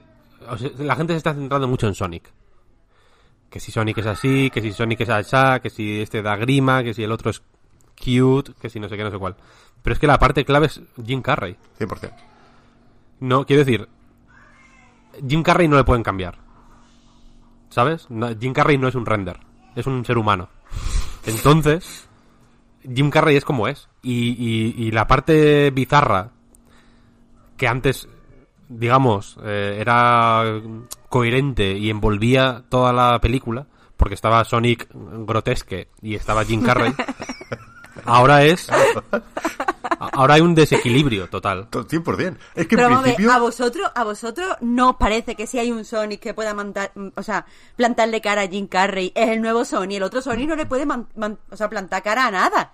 Está Es que, claro, sufriendo. esa es la gracia. O sea, en principio, la película debería ir de cómo se desquicia Jim Carrey. De cómo se convierte. O sea, cómo pasa de ser ese científico estrafalario pero elegante que baila y que toma cafés también lates de- del Starbucks, cómo se convierte en el Robotnik del final del otro tráiler con el bigote despeinado y, y totalmente desquiciado. Entonces, el Sonic de esta película tiene que ser lo que ve el Doctor Robotnik en Sonic. Que es una abominación, que es algo que le ha jodido la puta vida literalmente. Y que Sonic, y que, o sea, Robotnik, todo el mundo sabe, su, su plan mal- maligno pasa por esclavizar a los animales Claro. para convertirlos en máquinas. Pero es que yo a- Eh. al otro Sonic quiero que lo esclavicen, tío. Ese Entonces, nuevo no. un momento. Entonces, el otro Sonic parecía un animal. Y este Sonic parece un dibujo. render. Sí. Entonces, los animales normales que Sonic va a esclavizar son. No, no, no quedan, no están bien, no están bien. Están desubicados. Pero que, que además, el otro Sonic, te, te admito que parecía más un erizo, tenía más cara de erizo. Es cierto. Pero es que ya, ya demostró el Rey León en, en el live action que los animales no son precisamente expresivos y que lo- lo- los climas emocionales con los animales no salen. Este, este Pero nuevo Sonic comunica Marta. más. Estás hablando de, de emociones en una película de Sonic. Va a ser una. Va a ser. Vamos, eh, vamos a ver, las cosas, las cosas claras y el chocolate espeso. Va a ser una puta mierda de película. Va a ser una cosa. el tráiler es más malo, tío. Va a ser una película patética. Cuanto más bizarra sea, Claro, más, más divertido va a ser verla. claro. Así, así va a ser triste. En plan, han desaprovechado un modelo de Sonic, pues cute, apañado, que podría estar en una cinemática de un juego, que, es, que, es reconocible, en una película que va a ser una abominación. Cuanto más abominable sea todo lo que hay dentro, y si algo nos enseñó la película de Super Mario, es eso precisamente, mejor. O sea, más... eh, más cautivador y más raro y más eh, y- y más y más emociones te produce porque porque no hay nada que más emociones produzca que ver la película de Super Mario Bros. Claro. Una película en la que Yoshi es un puto velociraptor y Toad es es un fulano un, can- un cantautor protesta que se lo lleva lo- los los, los antidisturbios, quiero decir. Es eso es una experiencia eh, joder, de, de extrañamiento absoluto, de, de- Es una experiencia cósmica, de, de- que, te, que te hace replantearte los asideros que tienes con, el- con la realidad y con el mundo que te rodea. La película de Sonic, pues es un merchandising de mierda, más. Claro. Excepto cuando salga Jim Carrey, que va a ser la cosa más rara y más esperpéntica del puto planeta. Y entonces, digamos que ahí va a haber un desequilibrio. Yo no quiero un Sonic mm, bonito en esa película. Quiero que sea una cosa bizarra y, y jodida y, y rara.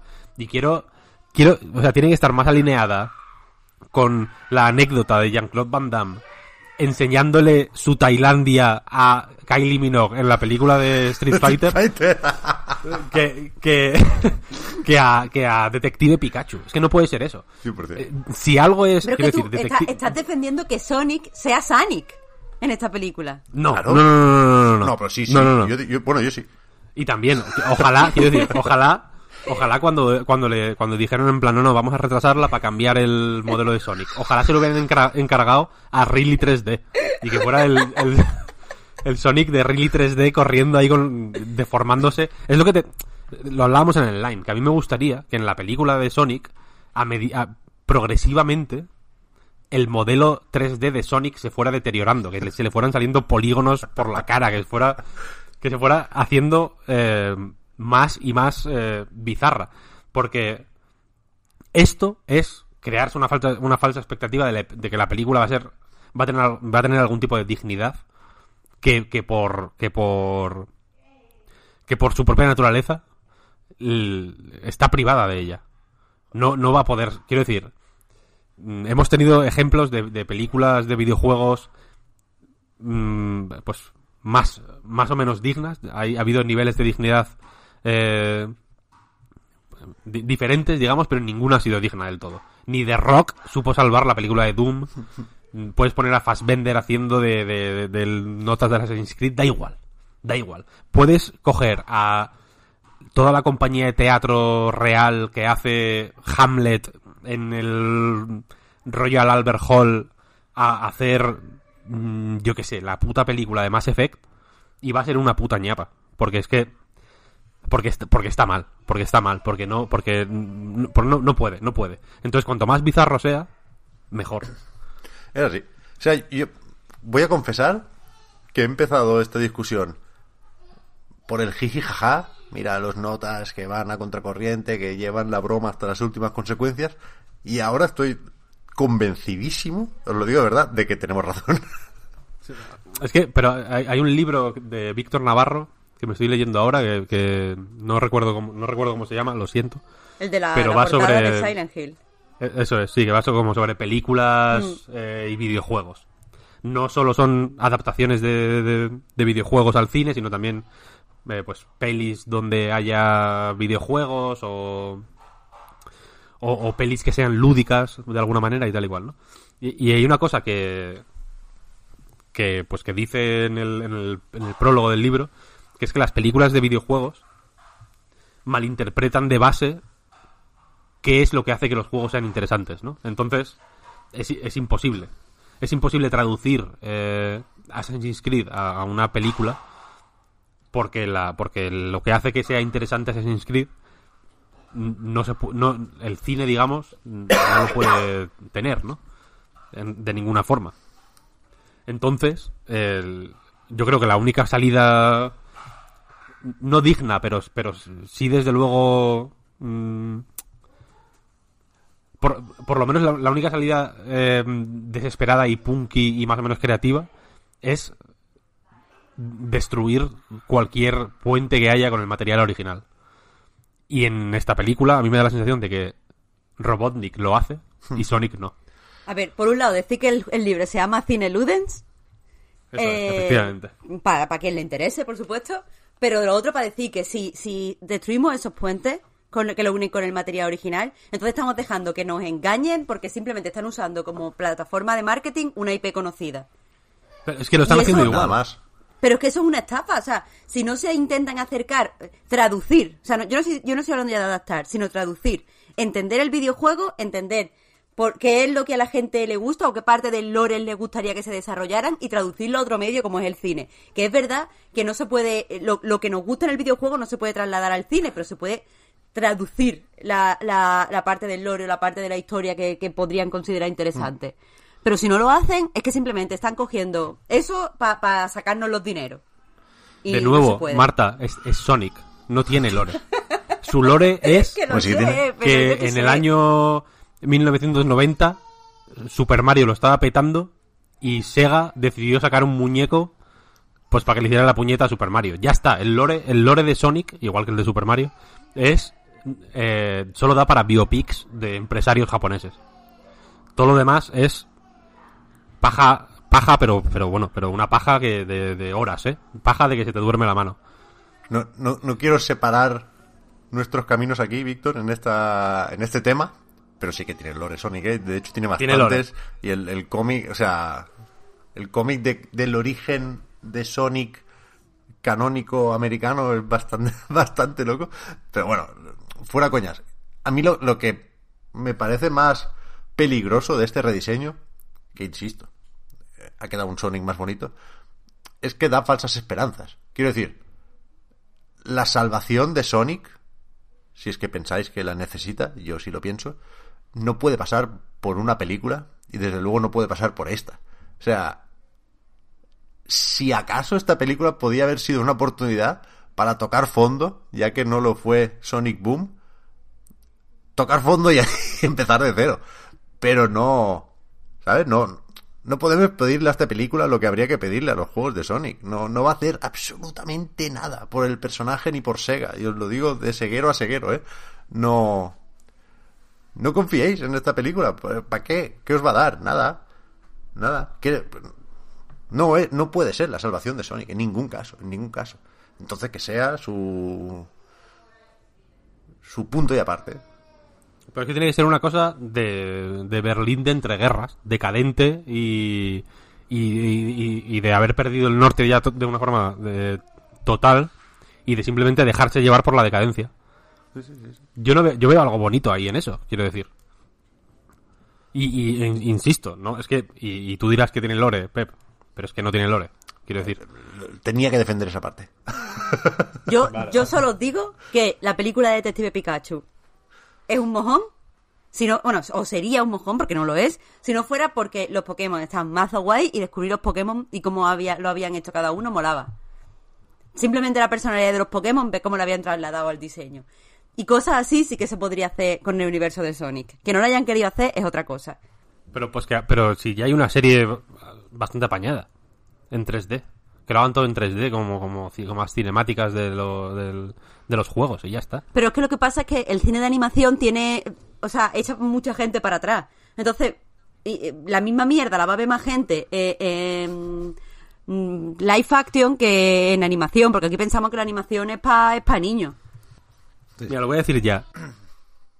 La película de Joker no es la auténtica película Incel que creíamos, sino que es la película de Sonic.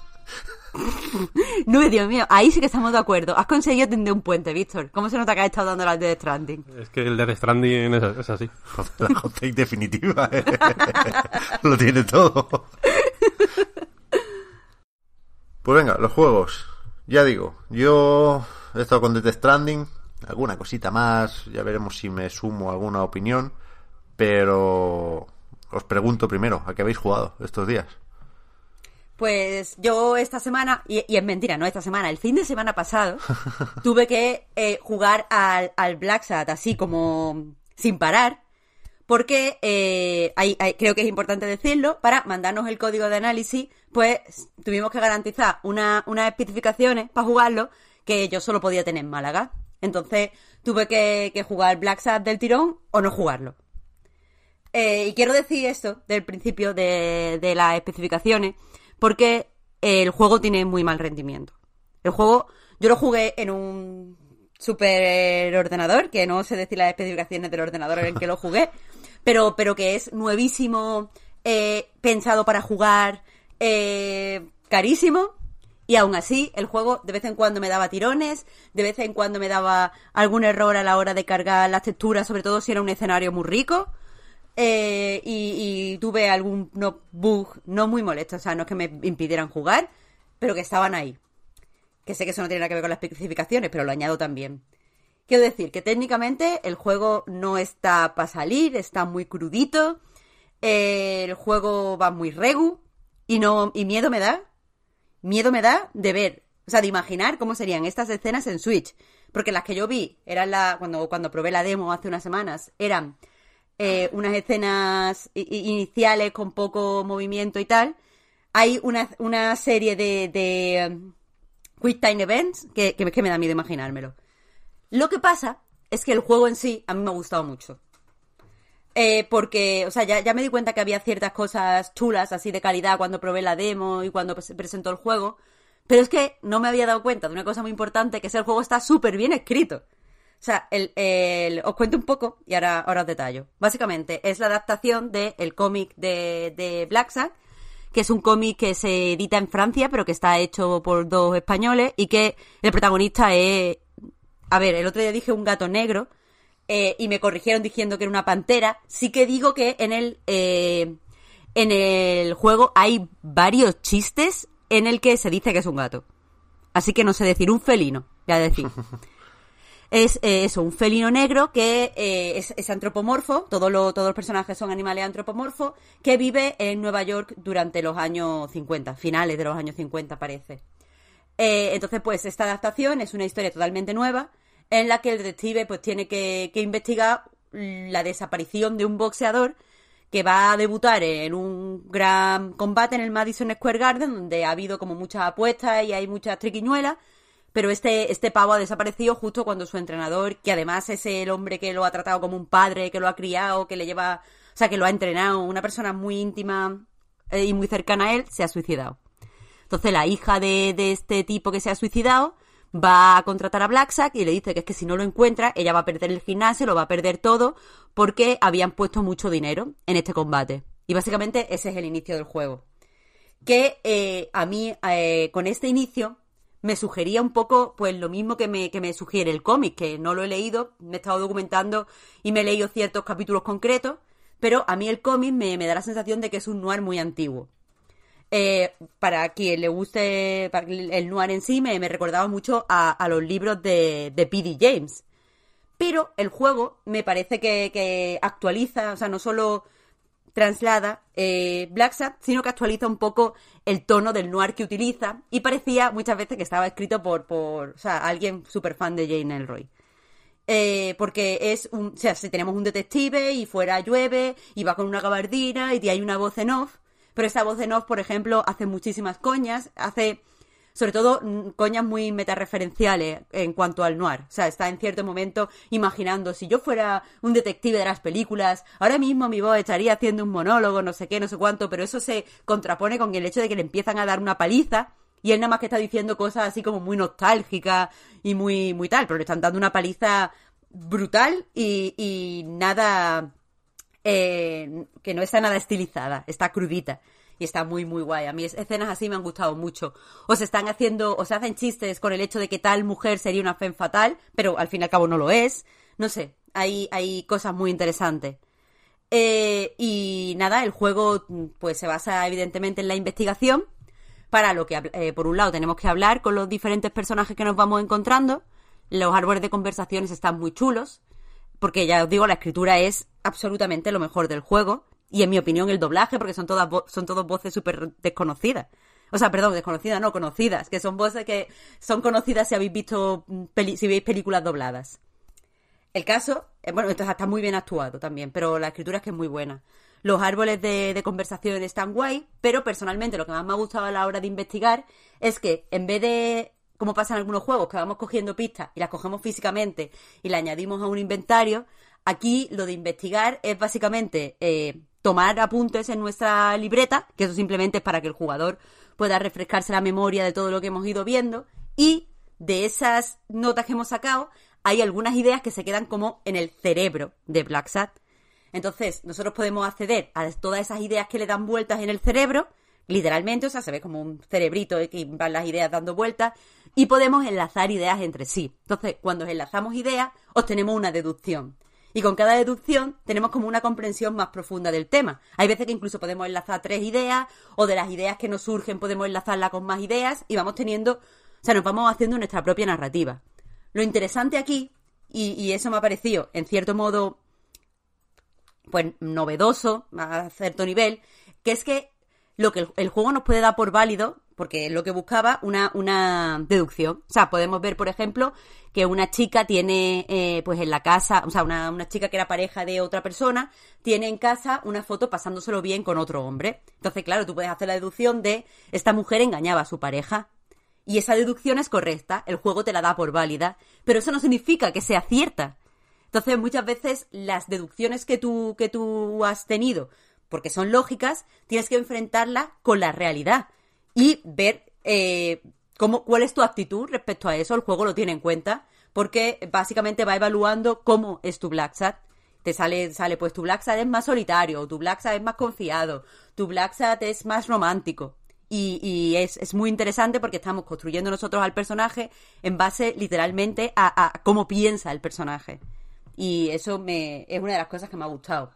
Por otro lado, cuando probé la, demo, pues eh, no pude probar bien los, los instintos felinos de, de Black Sat. Porque, claro, eh, quieren sacar los desarrolladores como cierto beneficio de que el personaje pues sea un felino. Entonces eh, quieren que utilicemos, o sea, que no solo vayamos andando por los escenarios, interaccionemos con cosas y que de eso nos sacan ideas, sino que también podamos pues oler, ver con mirada felina y... ¿Qué era lo otro? Ver, oler y... ay, ¿cuál era el otro? Dormir en una, al lado de una estufica. Eso sería muy guay. A lo mejor no muy divertido, pero Kojima, el Black Sat de Kojima lo tendría. Eh, no, eh, creo que es eh, los lo sentidos de los bigotes. O sea, de cosas así de movimiento y de tal. Entonces, em, eso, hay veces que, que lo podemos hacer en un escenario y está guay, pero a mí me gusta especialmente cuando lo podemos hacer en una, o sea, o cuando sale solo, rollo que hay un momento que va a ser de acción y lo primero que hace el personaje es ponerse en modo gato y poder analizar las cosas para ver cómo escapar. En esa, o sea, como los Quick Time Events no funcionan demasiado bien, a mí me parece que esta solución, cuando la hacen, funciona muy, muy bien, porque de, verdad te da tensión el ver de repente que tienes rápidamente que analizar la situación para avanzar. Y, está bastante chulo. O sea, básicamente se te pone, se queda paralizado el escenario y tú puedes, eh, pues, recorrer con tus sentidos, o sea, con el, con el, el cursor se va haciendo cada vez más pequeño en diversas zonas y esas zonas en concretas puedes analizarlas. Funciona, ya os digo, cuando sale bien, cuando sale así de repente, que te da mucha tensión, pero también cuando lo estás haciendo durante una conversación. Porque muchas veces eso te puede, te, amplía el árbol de, diálogo y muchas veces te lo amplía en formas que parecen muy tontas, pero te dan soluciones muy ingeniosas. Es decir, que esto de que sea un gato y te pongan estos sentidos no es solo un gimmick, que es lo que yo creía que era. Rollo, va, esto lo va a poner algunas veces para hacer alguna escena guay, pero no va a tener un sentido narrativo. Pero lo tiene. De hecho, varios de los giros que tiene la trama vienen, si sabes, o sea, vienen cuando aprendes a usar bien los, los sentidos estos.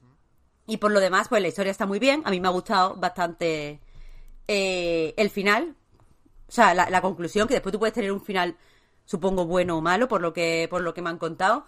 Pero eh, la, la trama termina como es. O sea, el culpable es el que es y eh, la cosa es lo que es.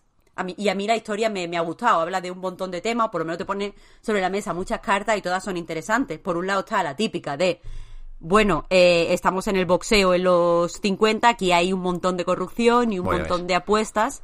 Y eso te, te lo plantea, es como una de las partes centrales. Pero también, por ejemplo, me ha gustado mucho las tramas relacionadas con el racismo, porque yo no sabía que, que Black Sat es un personaje que, que es negro. Eh, o, me han dicho por ahí que, que en realidad no, que en el cómic es mestizo. Pero, pero bueno, aquí él habla de sí mismo como un hombre negro. Entonces, pues te habla, te habla muchas veces de cómo eh, el racismo se, se relaciona mucho con la clase, cómo para las mujeres, o sea, cómo en realidad el racismo es pues, pues algo inventado, eh, eh, la raza en sí, algo inventado. ¿Cómo puede ser que, que una persona sea considerada, por ejemplo, negra cuando su piel es blanca? Solo porque no sé cuánto antepasado atrás, pues tuvo un antepasado negro, te hablan de una serie de temas así muy chulos. También hay varias, eh, pues, eh, conversaciones, varias, varias ideas alrededor del comunismo, porque era un tema que en los 50 se estaba empezando este pánico hacia el comunismo en, en los 50, y la verdad es que eso hace que, el mundo se sienta interesante, que el mundo se sienta mucho más profundo de lo que en realidad es. Y por lo demás, nada, es que es un juego que dura ocho horas. Es lo que es, va, va como un tiro. Joder, a mí me interesa, ¿eh? Porque, primero, sin conocer los cómics, la verdad es que la estética me gusta. Y después el, la ambientación también. Pero sobre todo, ya no estaba pensando por qué es así, ¿eh? No, tengo muy claro. Quizá por This World Noir, que es un juego que en su momento me impactó bastante. Pero a mí me, fascina el, el reto de diseñar la investigación, ¿no? De pensar mecánicas para hacer que sientas que estás investigando en un juego, ¿no? Que es algo muy difícil porque lo que decías, Marta, te tienes que poder equivocar. Es, es difícil confirmar cosas o, decirte si vas bien sin hacer que, sea muy evidente que te están dando una solución. No sé, lo, de diseñar investigación me, parece la hostia. Hay un montón de juegos y un montón de artículos y vídeos sobre estos, ¿eh? Y vamos a recomendar otra vez el Obradín, si hace falta. Y quiero decir que, que, joder, me gustaría mucho jugar a este Black Sat, pero es que me parece muy grave lo de...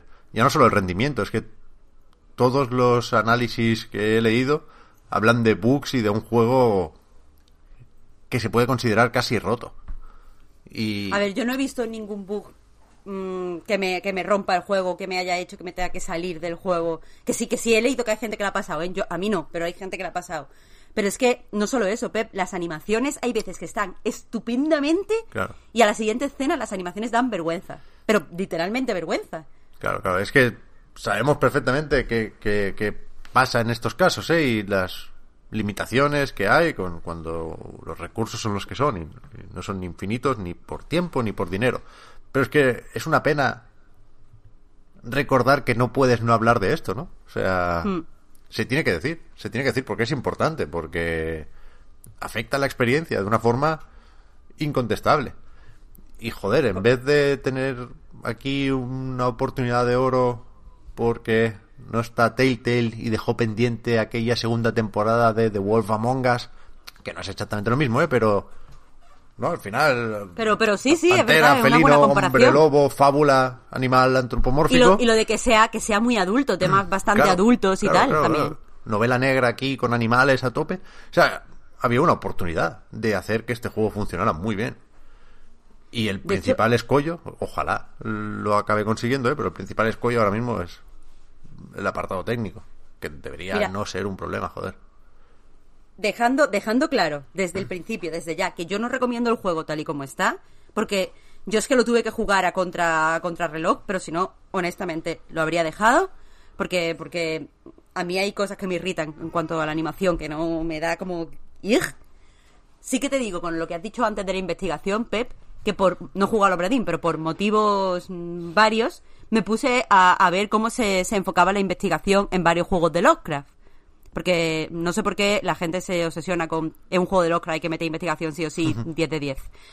Y eh, lo que me pasa muchas veces con la investigación en los videojuegos es que yo ya me he dado cuenta de algo, quiero decir, yo como jugadora he tenido una deducción, pero el juego me obliga a dar siete pasos para llegar a la misma deducción. Rollo, pues tienes que coger esta pista, que era, yo qué sé, calcetín sudado, llevarlo al laboratorio, tener el, el papel del laboratorio, papel del laboratorio se lo doy a no sé qué personaje, tal personaje me da X pista, esta pista la hablo con no sé quién, y entonces tengo la misma deducción que yo tenía. Eso no me ha pasado en Black Sat porque me admitían deducciones erróneas. Entonces yo pensando que esa deducción era cierta ya me flipaba. Bueno, pues es que este personaje es no sé quién, buah, lo tengo ya listo y no lo tenía listo. De hecho, a mí hay un giro que me ha gustado bastante, me ha sorprendido. Entonces quiero decir, lo de investigación aquí está muy bien pensado y, y- y está, o sea, te confunden eh, sin que te sientas estafado, que creo que también es importante, porque no te dicen, bueno, te, te voy a dejar hacer todos estos pasos con todas estas pistas que no te va a llevar a ninguna parte, entonces a veces piensas, coño, y he cambiado de 13 escenarios y he hablado con 12 personas para que no me digas que no, Sí, sí. y aquí se hace bastante ágil, pero aún así no recomiendo el juego, ¿eh? El juego hay que trabajar todavía mucho en él. Ya. A ver si van llegando parches y a ver si, si estamos encima y lo vamos comentando. Pero sí que es verdad. O sea, me quedo con eso, ¿eh? que aunque se pueda considerar una trampa, a mí me parece mil veces mejor que te admitan una conclusión que no es válida, porque al final Pero tu cabeza funciona así, que no que no haya mecánicas o mecanismos para sacar conclusiones en todo momento, ¿sabes? Que a mí es lo que me rompió totalmente el Anuar, que me parece una patraña de juego, y en cambio hace que Obradín, de nuevo, sea una maravilla absoluta. Yo aprovecho ¿Qué? para meter cuchara con mi eh, publicidad obligatoria de Disco Elysium, Ah, lo Es quiero. verdad, es verdad. Es ¿Qué que lo es? necesito. que es otro juego que también eh, admite y, y, y agradece incluso llegar a las conclusiones más disparatadas y más eh, jodidas y, y- y todas te las acepta y la gente reacciona a ellas y es fantástico. Yo me hice en, ¿eh? en la primera pa- sí, Buah, ya. ahora- ahora estoy jugando una segunda. En la primera partida de juego me hice racista sin querer. Víctor, Víctor, eso suena a excusita, ¿eh? Yo no Nadie soy- se hace racista sin querer. Yo no soy racista, pero Ya, pero. No, pero eh, el- el- al principio del juego hay una serie de personajes bastante importantes que hablan mucho sobre el tema de la raza y para o sea, eh, el- como la, la, la gracia de Disco Elysium un poco era pues eso, eh, permitirte rolear eh, de manera extrema pensé, vale, les voy a seguir el rollo a saco y la cosa es que efectivamente le seguí el rollo a saco, la, se corrió la voz y, la, y luego la gente ya me llamaba racista por la calle. Fue horrible. Y sí que es verdad que mola mucho la sensación de.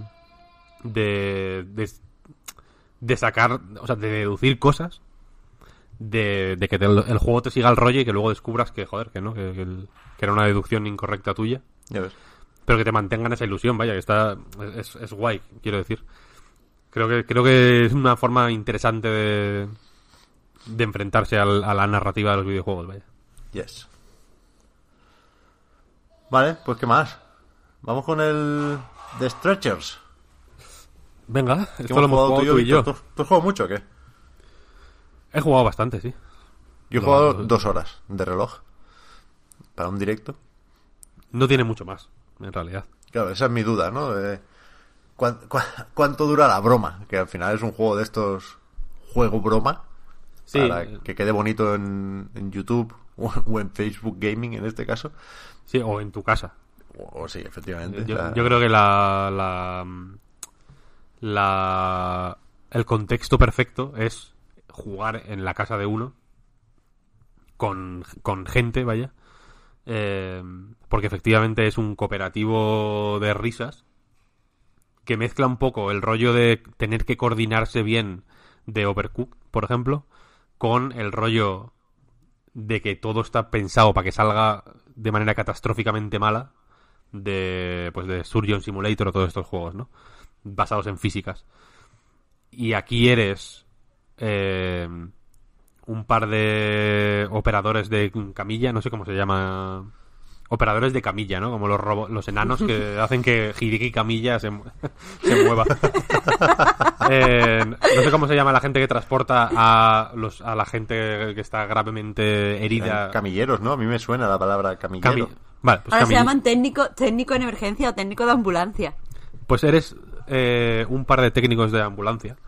En mi caso, que soy un solitario y he jugado solo. eh, que tienen que, pues, que llevar. Transportar a la ambulancia a. Pues a, gente enfermita. Y la cuestión es que la, la gracia está en que se maneja cada personaje con un Joy-Con en este caso, para un poco de contexto. Este juego lo desarrolla Tarsier, se llama el estudio. Sí, Los del Little Night- Nightmares. correcto. Eh, y salió y salió el otro día de sorpresa, no estaba ni anunciado ni nada, fue como, mira, tenemos un juego, ¡pam! Y lo sacaron solo para Switch. Entonces, claro, la gracia es que está pensado para jugar con eh, los Joy-Con, con un Joy-Con cada jugador, ¿no?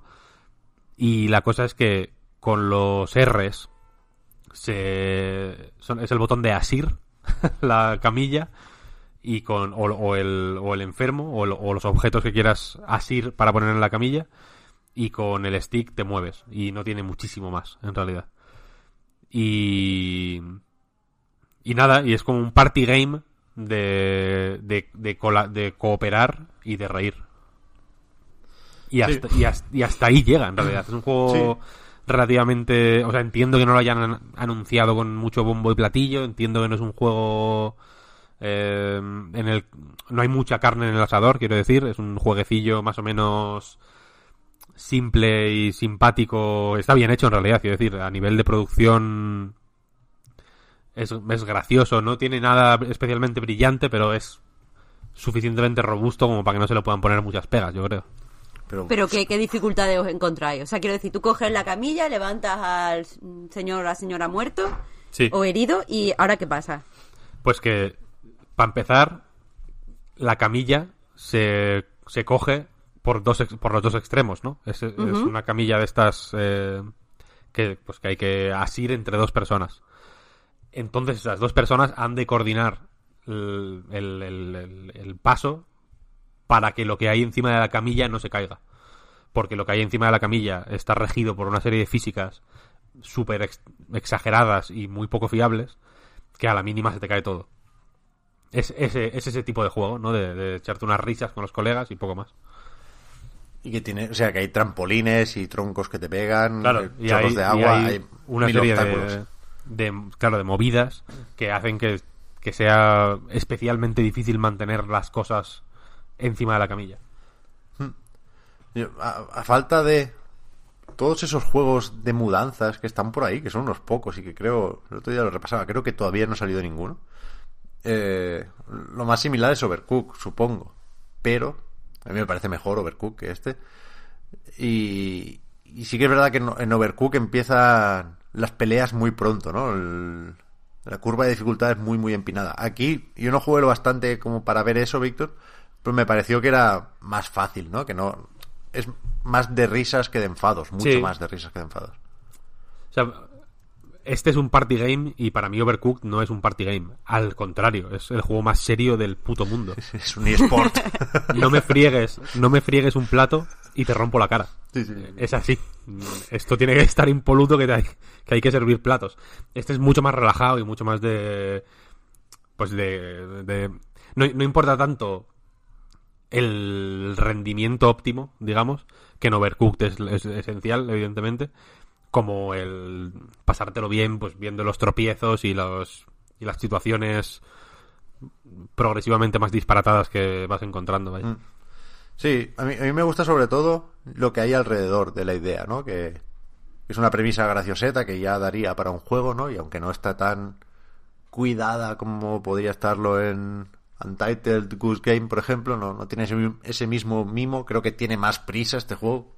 De hecho, creo que lo han hecho moderadamente rápido. Creo que son muy listos estos de Tarsier, porque entre Little Nightmare y Little Nightmares, recordemos que está el 2, eh, que tiene buena pinta, han colado un juego para PlayStation VR, que por lo visto está muy bien, y este para Switch, que quiero decir, son muy vivos leyendo las necesidades de las editoras.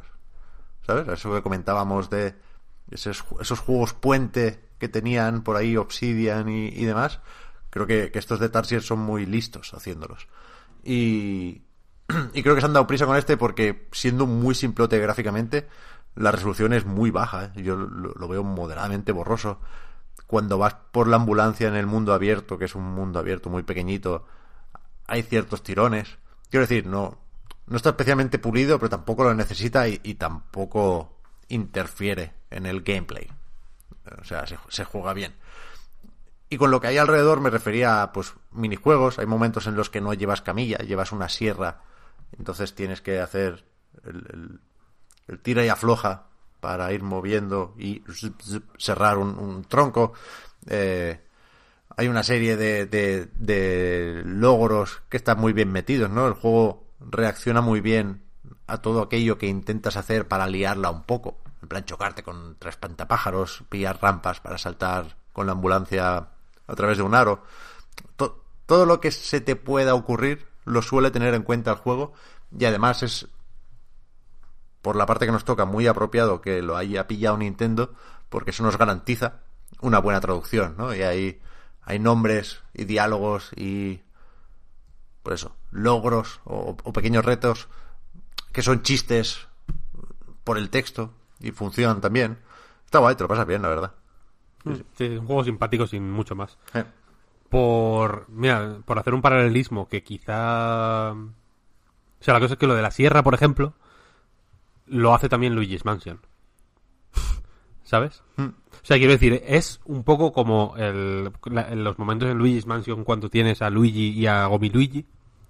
Este tipo de interacciones eh, pues que van que van más allá de mm, aspirar a los fantasmas que, que hay en el que son la- una de las gracias principales de hecho de Luigi's Mansion 3 eh, es, es un poco ese feeling ¿no? De, de- de cositas que igual no son mecánicas que que te cambian la vida o que puedan aguantar horas y horas y horas pero que se explotan rápido se te hacen gracia en el momento y a otra cosa mariposa y ya está Sí, y que, y que da uso a los Joy-Con como unidad de, de mando, ¿no? O sea, aquello de separarlo, que en los anuncios sale con el Mario Kart, yo no me imagino jugando así el Mario Kart, no lo he hecho nunca, de hecho.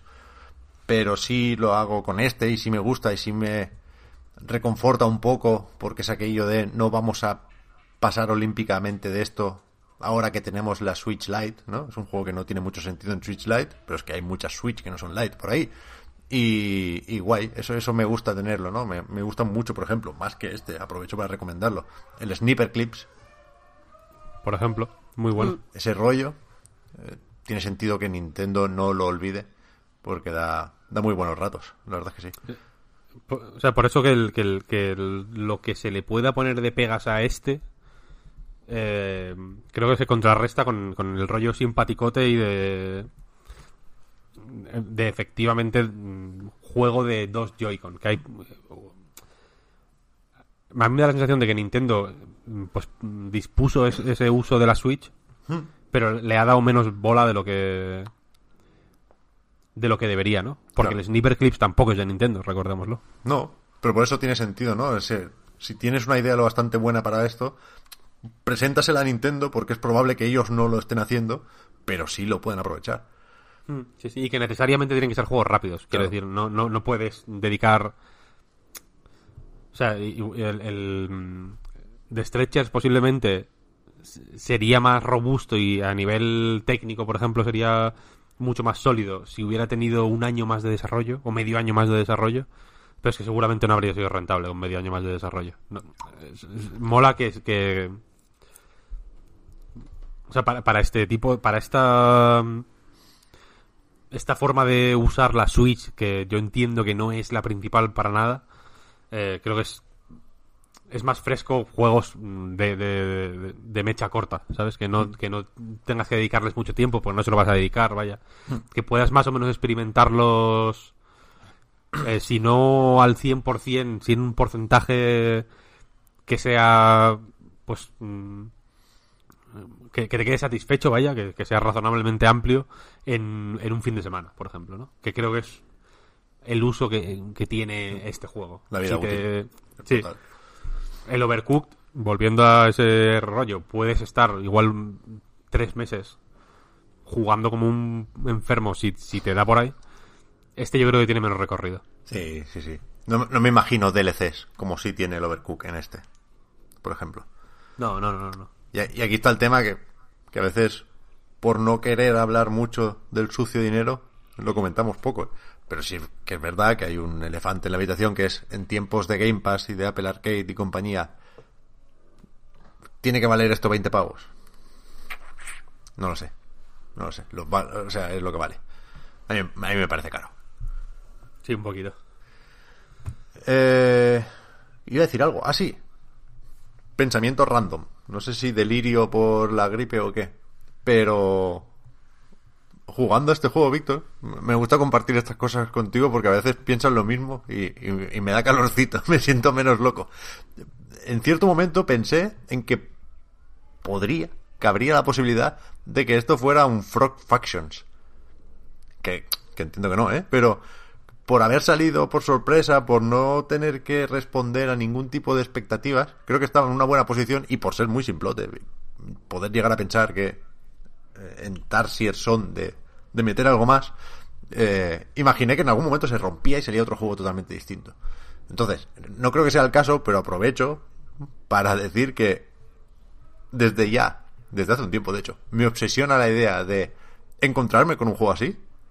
Creo que Split, aquel de Simogo, otros suecos locos y buenos, muy buenos. Creo que Split es ese juego y no se ha descubierto, ¿sabes? No, no se ha roto para ver lo que hay detrás de la cortina. Y eso una cosa. Y segundo, que me sorprende que no haya más juegos así. Ya, hombre. Es un truco difícil de, de hacer, ¿no? Imagino. Pero es Y que, que la peña... es, una, es igual la, la campaña de promoción menos explotada que hay en videojuegos. Sí, pero es una campaña a, o sea, a, a medio largo plazo, ¿eh? Quiero Sí, decir. sí, te la hasta juegas, que- te la juegas. Porque el Frog Fraction, el Frog Fractions, eh, que no sé si a nivel de ventas o lo que sea eh, funcionó bien, ¿eh? Eh, se hizo conocido cuando se destapó el pastel, quiero decir. Claro, claro, claro. O sea, pre-pastel era un juego que no habrías comprado en tu vida, vaya. No te lo- ni aunque fuera gratis te lo habrías bajado. Sí. ¿sabes? Entonces esa es la... Es un poco como el Doki Doki Literature Club. Sí, o el del unicornio, ¿cómo era? El de Island, pone Island, ¿es? Pony Island, sí, sí. Pony Island. Pero bueno, Pony Island, yo qué sé, igual te lo... po- Igual puedes llegar a... Puedes llegar a, yo qué sé, a, mm, que te mola la estética o lo que sea y, lo, y lo pruebas, yo qué sé. Lo veo más cercano, sobre todo estéticamente, al, al videojuego más o menos mainstream. Pero un juego educativo que luego se vuelve loco, no. Y una visual novel como de colegialas japonesas, sé que hay mucho público, no quiero decir que no lo juegue nadie, sé que, sé que tienen mucho público, pero yo no habría jugado en la vida, por ejemplo. Ya. Aún, aún siendo gratis, porque es gratis. Y sin embargo, cuando a partir de que leí el, del, del- el pastel que escondía, digamos, pues ahí sí dije, hostia, vamos a probarlo. Entonces, que entiendo que es, que es arriesgado sacar un juego así eh, por sorpresa, que debería haber más. Joder, evidentemente. Sí, sí. Igual que la película de Sonic debería ser con el Sonic antiguo, quiero decir. Hoy de verdad, ¿eh? Falta- falta- De verdad. falta, en general en los videojuegos, yo creo, eh, faltan extravagancias Claro. sin sentido. Claro, claro, claro. No, eh, o sea, no, eh, playtesting cero. Y al revés, tú juegas a un juego, eh, o sea, haces una sección de playtesting de tu juego y la gente dice que eso está mal, pues potencialo. Y haz un juego loco, haz una cosa extravagante, una cosa chiflada, incomprensible. Hacen falta juegos así, evidentemente. Y a mí me pasa mucho, eh, mirando, el- ahora estoy, por ejemplo, mirando la eShop mientras hablamos, no sé por qué, para ver que, para ver si está el Pokémon, está. Eh, y hay muchos juegos que, que me, que, que, que es que sé que los he jugado ya. O sea, son sí, sí, cosas que, que son más o menos, que- y sin ver capturas, ¿eh? quiero decir, por el dibujo, sé, sé cómo son ya. El dibujo. Y me, y, y me toca un poco los cojones esa, esa- esa idea. Sí, sí, sí. O sea, si, si no es dar gato por liebre, que yo entiendo que es muy complicado, ¿eh? que es una extravagancia lo de Frog Factions, que por si no ha quedado claro, no lo conocéis y no lo hemos dicho, que es eso, es un juego que parece que haga una cosa y, y realmente es otra totalmente distinta, ¿eh? con lo cual es muy difícil de promocionar o de comunicar. Pero si no, eso sí, eso, dejar que se te vaya un poco la perola, o sea, mezclar la Kojimada con cosas de Toby Fox y meterle al Stretchers, eh, pues una precuela, o sea, un, una pequeña demo que conecte Little Nightmares 1 con Little Nightmares 2, tío. ¡Bam! Ya, ya ves. In your face. Sí, sí. Cosas así, cosas así. La o sea, la única persona que, lo ha, que ha sabido hacer eso a nivel masivo, ya sabes quién es. Empieza su nombre por H. El nombre empieza por H y el apellido empieza por K. Uf, qué difícil. Como todos los desarrolladores buenos que, Hideki Kamiya. que ¿no? conozco. Exactamente. Hideo Kojima, con el Metal Gear Solid 2, tío. Claro, claro, claro. La única persona que ha sabido. que ha, sab- que ha tenido el, el coraje de hacerlo.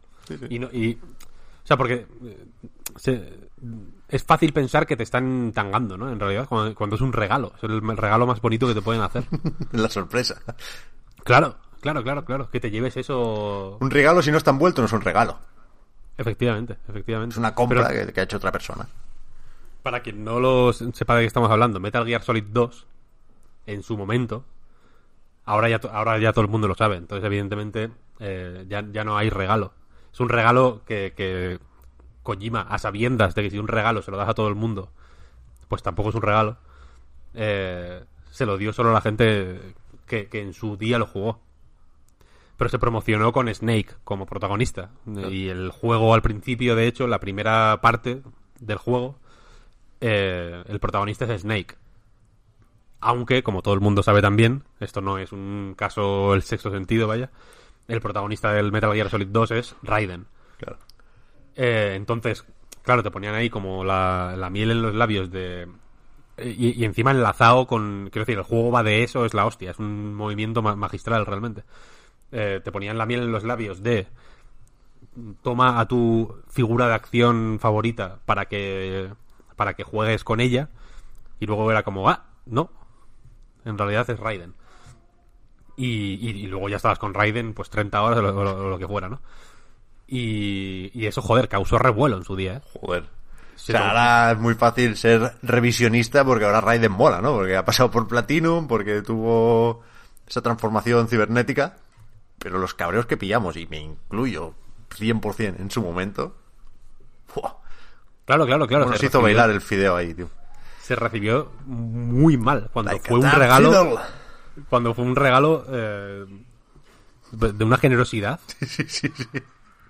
Es una cosa de. Ahora me estoy sintiendo como el tipo este. Como el tío de mi amiga que estaba en la secta, ¿no? Yo me, me estoy realmente dejando seducir por este. por este juego mental. Que insisto, es que me parece de llorar, ¿eh? De, de locos. Y luego es que. es- hot take sobre Metal Gear Solid 2. Venga. Es la hostia, porque Metal Gear Solid 2, para quien no lo sepa, va sobre. sobre el control de la información, sobre cómo el control de la información es el control de la realidad, ¿no? Eh, y es un juego que te pone en la piel de un personaje que tú no quieres ser, que te hace pasar por una versión violentada y medio tróspida de el juego anterior, que es el que está protagonizado por el muñeco que tú querías ser, que te maltrata y que te destruye no solo ya porque los enemigos te ataquen y te destruyan, sino porque en cierto momento incluso se te mean encima. Literalmente hay un enemigo que, se te, orina en la cabeza. Y al final ya te digamos que te se, se remata la humillación eh, dejándote desnudo y desprotegido en medio de la nada cuando ya toda la realidad que hay a tu alrededor se ha derrumbado, ¿no? Eh, y eso me parece magistral. Gracias, Hideo. Gracias. El otro día vi un artículo, no lo leí porque estoy esperando terminar de Test Stranding. Tengo una carpeta con podcast y artículos que voy a leer cuando ya pueda navegar sin miedo a los spoilers. Que creo que era del The Washington Post. Que decía algo así como. Vi el tweet, alguien lo retuiteó. Y el- el reclamo era: Kojima clavó su retrato del mundo con el mundo del futuro con Metal Gear Solid 2. ¿Qué nos dice Death Stranding sobre lo que está por venir? Porque realmente lo de la información y los memes y las fake news, o sea, su- supongo que yo no, en, en esa época, cuando era adolescente, no estaba al tanto de que esto se veía venir, ¿no? Pero me, me sorprende bastante ahora que el juego hablara de eso, ¿eh? En, en su momento. Es no, no, es increíble, es increíble. Y, y jugado ahora, es yo lo jugué el 2 hace, no sé, 4 o 5 años. Y, jugado ahora, piensas, coño, qué hijo de perra, ¿no? Esto lo vio venir rápido. Es como ver como cuando ves vídeos de Bowie en los años 90 hablando de internet y dices, ya. este tío sí... Estaba la gente como pensando, ¿dónde se baja el Monkey Island? y, y David, y David Bowie, un músico, nada menos, o sea, ya no te quiero, no, no era un filósofo ni, ni un... Ni, ni, eh, ni un informático ni nada, vaya, un puto músico como reflexionando sobre internet de, de maneras súper avanzadas, ¿no? Sí, pues con el increíble. Metal Gear Solid 2 es, es lo mismo.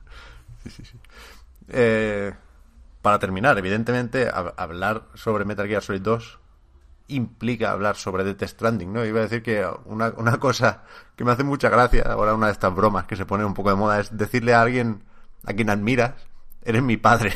que ayer, en lo del Inside de Xbox, alguien lo puso en Twitch, Phil, eres mi padre, y me hizo muchísima gracia. Entonces, ya me veis venir, es que no voy a sorprender a nadie. Kojima es nuestro padre. Y, como tal, la cosa más de padre que se puede hacer es aquello de ya me lo agradecerás, ¿no? Que eso, Metal Gear Solid 2 es eso, en definitiva. Total, total. Con lo cual, de nuevo, no se puede no ser kojimista. Es, es- es negar la existencia y la vida. El ser hater de Kojima. Con lo cual, no seáis haters de Kojima. Veremos si lo somos la semana que viene o no, porque puede dar muchas vueltas de Death Stranding. Pero a ver cómo lo alternamos, porque... Joder, iba a decir, no valgo para esto, iba a decir, el, el programa de la semana que viene será el bueno, porque ahí tendremos el Pokémon y el Jedi Fallen Order. Esto está muy bien, ¿eh? me ha gustado este programa.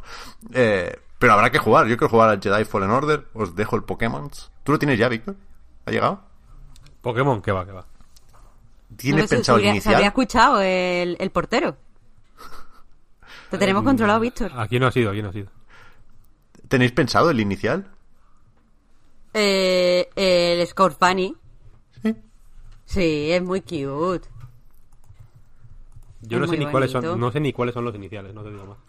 No. Pero, Víctor, si ya lo debatimos, está el. Scorbani, que es el conejo ese de fuego. Después, no sé si te lo sabes por nombre, pero vamos, que está el Grookey Vale, el monete. y el Sobel. Que es como una, como Vale. un de este de agua que parece un renacuajito. O sea, Sobel, evidentemente, no. Quiero decir, Ya, es que es, pobrecito. es, mm, es el, el- el cigoto de la naturaleza. Quiero decir, es un Sí. renacuajo, que es, que es una, una criatura que debería estar dentro de su madre y que está fuera. Es, una- es un fetillo viviente. No- Mal. Y tiene, no tiene carilla de tonto, pobrecito. Y tiene cara de, de- de más... Sí, de necesidades especiales. ¿Pero no os habéis spoileado las evoluciones? No, Yo sí. Ah. Yo O sea, no, yo de- no. Yo creo que es Yo, importante, hecho- ¿eh? Para poder decidir. Es que cuidado, ¿eh? Sí, sí, yo de hecho estaba, eh, durante un breve periodo de tiempo estuve entre el Grookey y el Scorbunny, porque para la estética es importante, pero como tú dices, si después evoluciona y se vuelve Claro. súper feo y no me sirve para nada porque es de, de yo que sé, que no tiene dos, dos naturalezas, pues no. Pero, pero la- las evoluciones del Scorbunny están mazo guapas. Yo estoy viendo aquí una de Grookey. Y yo no sé si es oficial o no, pero la última evolución parece un puto muñeco de, de los Chocapics. Y no me está gustando nada. Es que no lo voy a describir por si. Porque hay mucha gente que lo considera spoiler. Pero ahora te, ahora te lo confirmo o desmiento. O sea, Eh, no... Nada, nada. Di, di, si no se perdón, considera perdón, spoiler... Nada, nada, iba a hablar de una cosa de... Del Grookey de la evolución, pero no, si se considera spoiler, nada. Es que me da mucho miedo el, el fan de Pokémon, ¿eh? que está, está con las antorchas estos días. Fuerte, fuerte, fuerte. A ver, a ver qué le decimos la semana que viene. Iba a decir algo, joder. Ah, sí, sí, sí. Se ha mantenido. Yo es que sabéis que llevo muchos años sin tocar Pokémon, ¿eh? Entiendo que se mantiene aquello de poder cancelar la evolución, ¿no? Sí. Sí, hombre. Ir con un Grookey Claro. nivel 80 que pegue un, un- unas putas hojas afiladas que no queda ahí nadie en pie.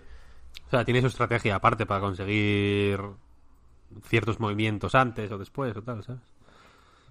Víctor, ¿se puede decir qué Pokémon vas a tener? O sea, que... Gru- Grookey, Grookey. No, no, pero... Ah, es, es, ¿Qué eh, versión? que yo espada, lo sé, espada. pero... Vale, vale, vale. Eso, eso, simplemente para que la gente lo vaya sabiendo que aquí somos Team Espada. No sé si el Puy Espada, se acabó espada, comprando sí. el escudo, ¿eh? Sé que la pasada madrugada se lo compró. Pero ahora lo voy a ver, ahora se lo pregunto. A ver, porque si no es un falso, ¿eh? Se tuvo que comprar el escudo. ¿Cabe una broma más de Kojima o es tensar la Sí. cuerda? Sí, siempre cabe una broma más de Kojima. Es que con esto de la evolución está pensando, claro, lo de cancelar la evolución, el ejemplo canónico es el Pikachu de Ash, ¿no? Que es el de la serie, digamos, que es el bicho más poderoso del universo y que le tocaría ser Raichu. Pero evidentemente Raichu es, es un puto engendro, nadie, nadie quiere un Raichu. Entonces, pues la mecánica jugable de cancelar la evolución, entiendo que se traslada a la serie. Kojima, el primer día que cogiera esa serie, evolucionaba, le daba una piedra a trueno y, y ahí caía un Raichu, pero vamos, más gordo de lo normal. Y que mataba a Ash. El peor Raichu que os podáis imaginar. Detective Raichu en la secuela, ¿sabes? No, no Detective Pikachu 2, sino Detective Raichu. ¿Esa qué? Eh, Da, una, da, da un poco de pena Raichu, ¿eh? Claro, eso es lo que estoy diciendo. A mí me da un montón de pena Raichu. Yo voto totalmente por un detective Raichu donde Raichu, Raichu, es es, un Pikachu veterano. drogadicto, vaya. Por eso te lo digo, ahora, después de tomar un montón de café y ir a la guerra, Claro, claro, Detective Raichu es un, es un Pokémon destrozado. Claro, claro, claro. Es que eh, eh, es- eso tiene y, y debe ser así. Claro, claro, claro. Y está guay eso, la precuela. El cadete Pichu. Aunque el, Pichu mola. Pichu mola mil. el Raichu de Alola, estoy mirando, hace surf con la cola. Eso está guay. Ya mola un montonazo. De hecho, eh, yo creo que todo el mundo eh, eh, tuvo un Raichu de Alola. Era uno de los selling point. Es, es guay, es más guay que, el, que la versión original, que efectivamente es súper agresiva y no mola nada. No mola nada, no mola nada. Su cola, de hecho, parece como un... Un poco un arma del, del Dark Souls, ¿no? Como para cortar cabezas. Ya, pero además Raichu de Alola tiene los ojitos azules. No sé si os habéis fijado. Sí, sí, sí, sí. Y es Que un poco como más que- negrete. Lo, lo dulcifica un poco, la verdad. No, bueno, y las orejas son como esponjosas y bonitas. Lo otro es, Es verdad, no me Una acordaba. cosa horrible, parece un... Son redonditas.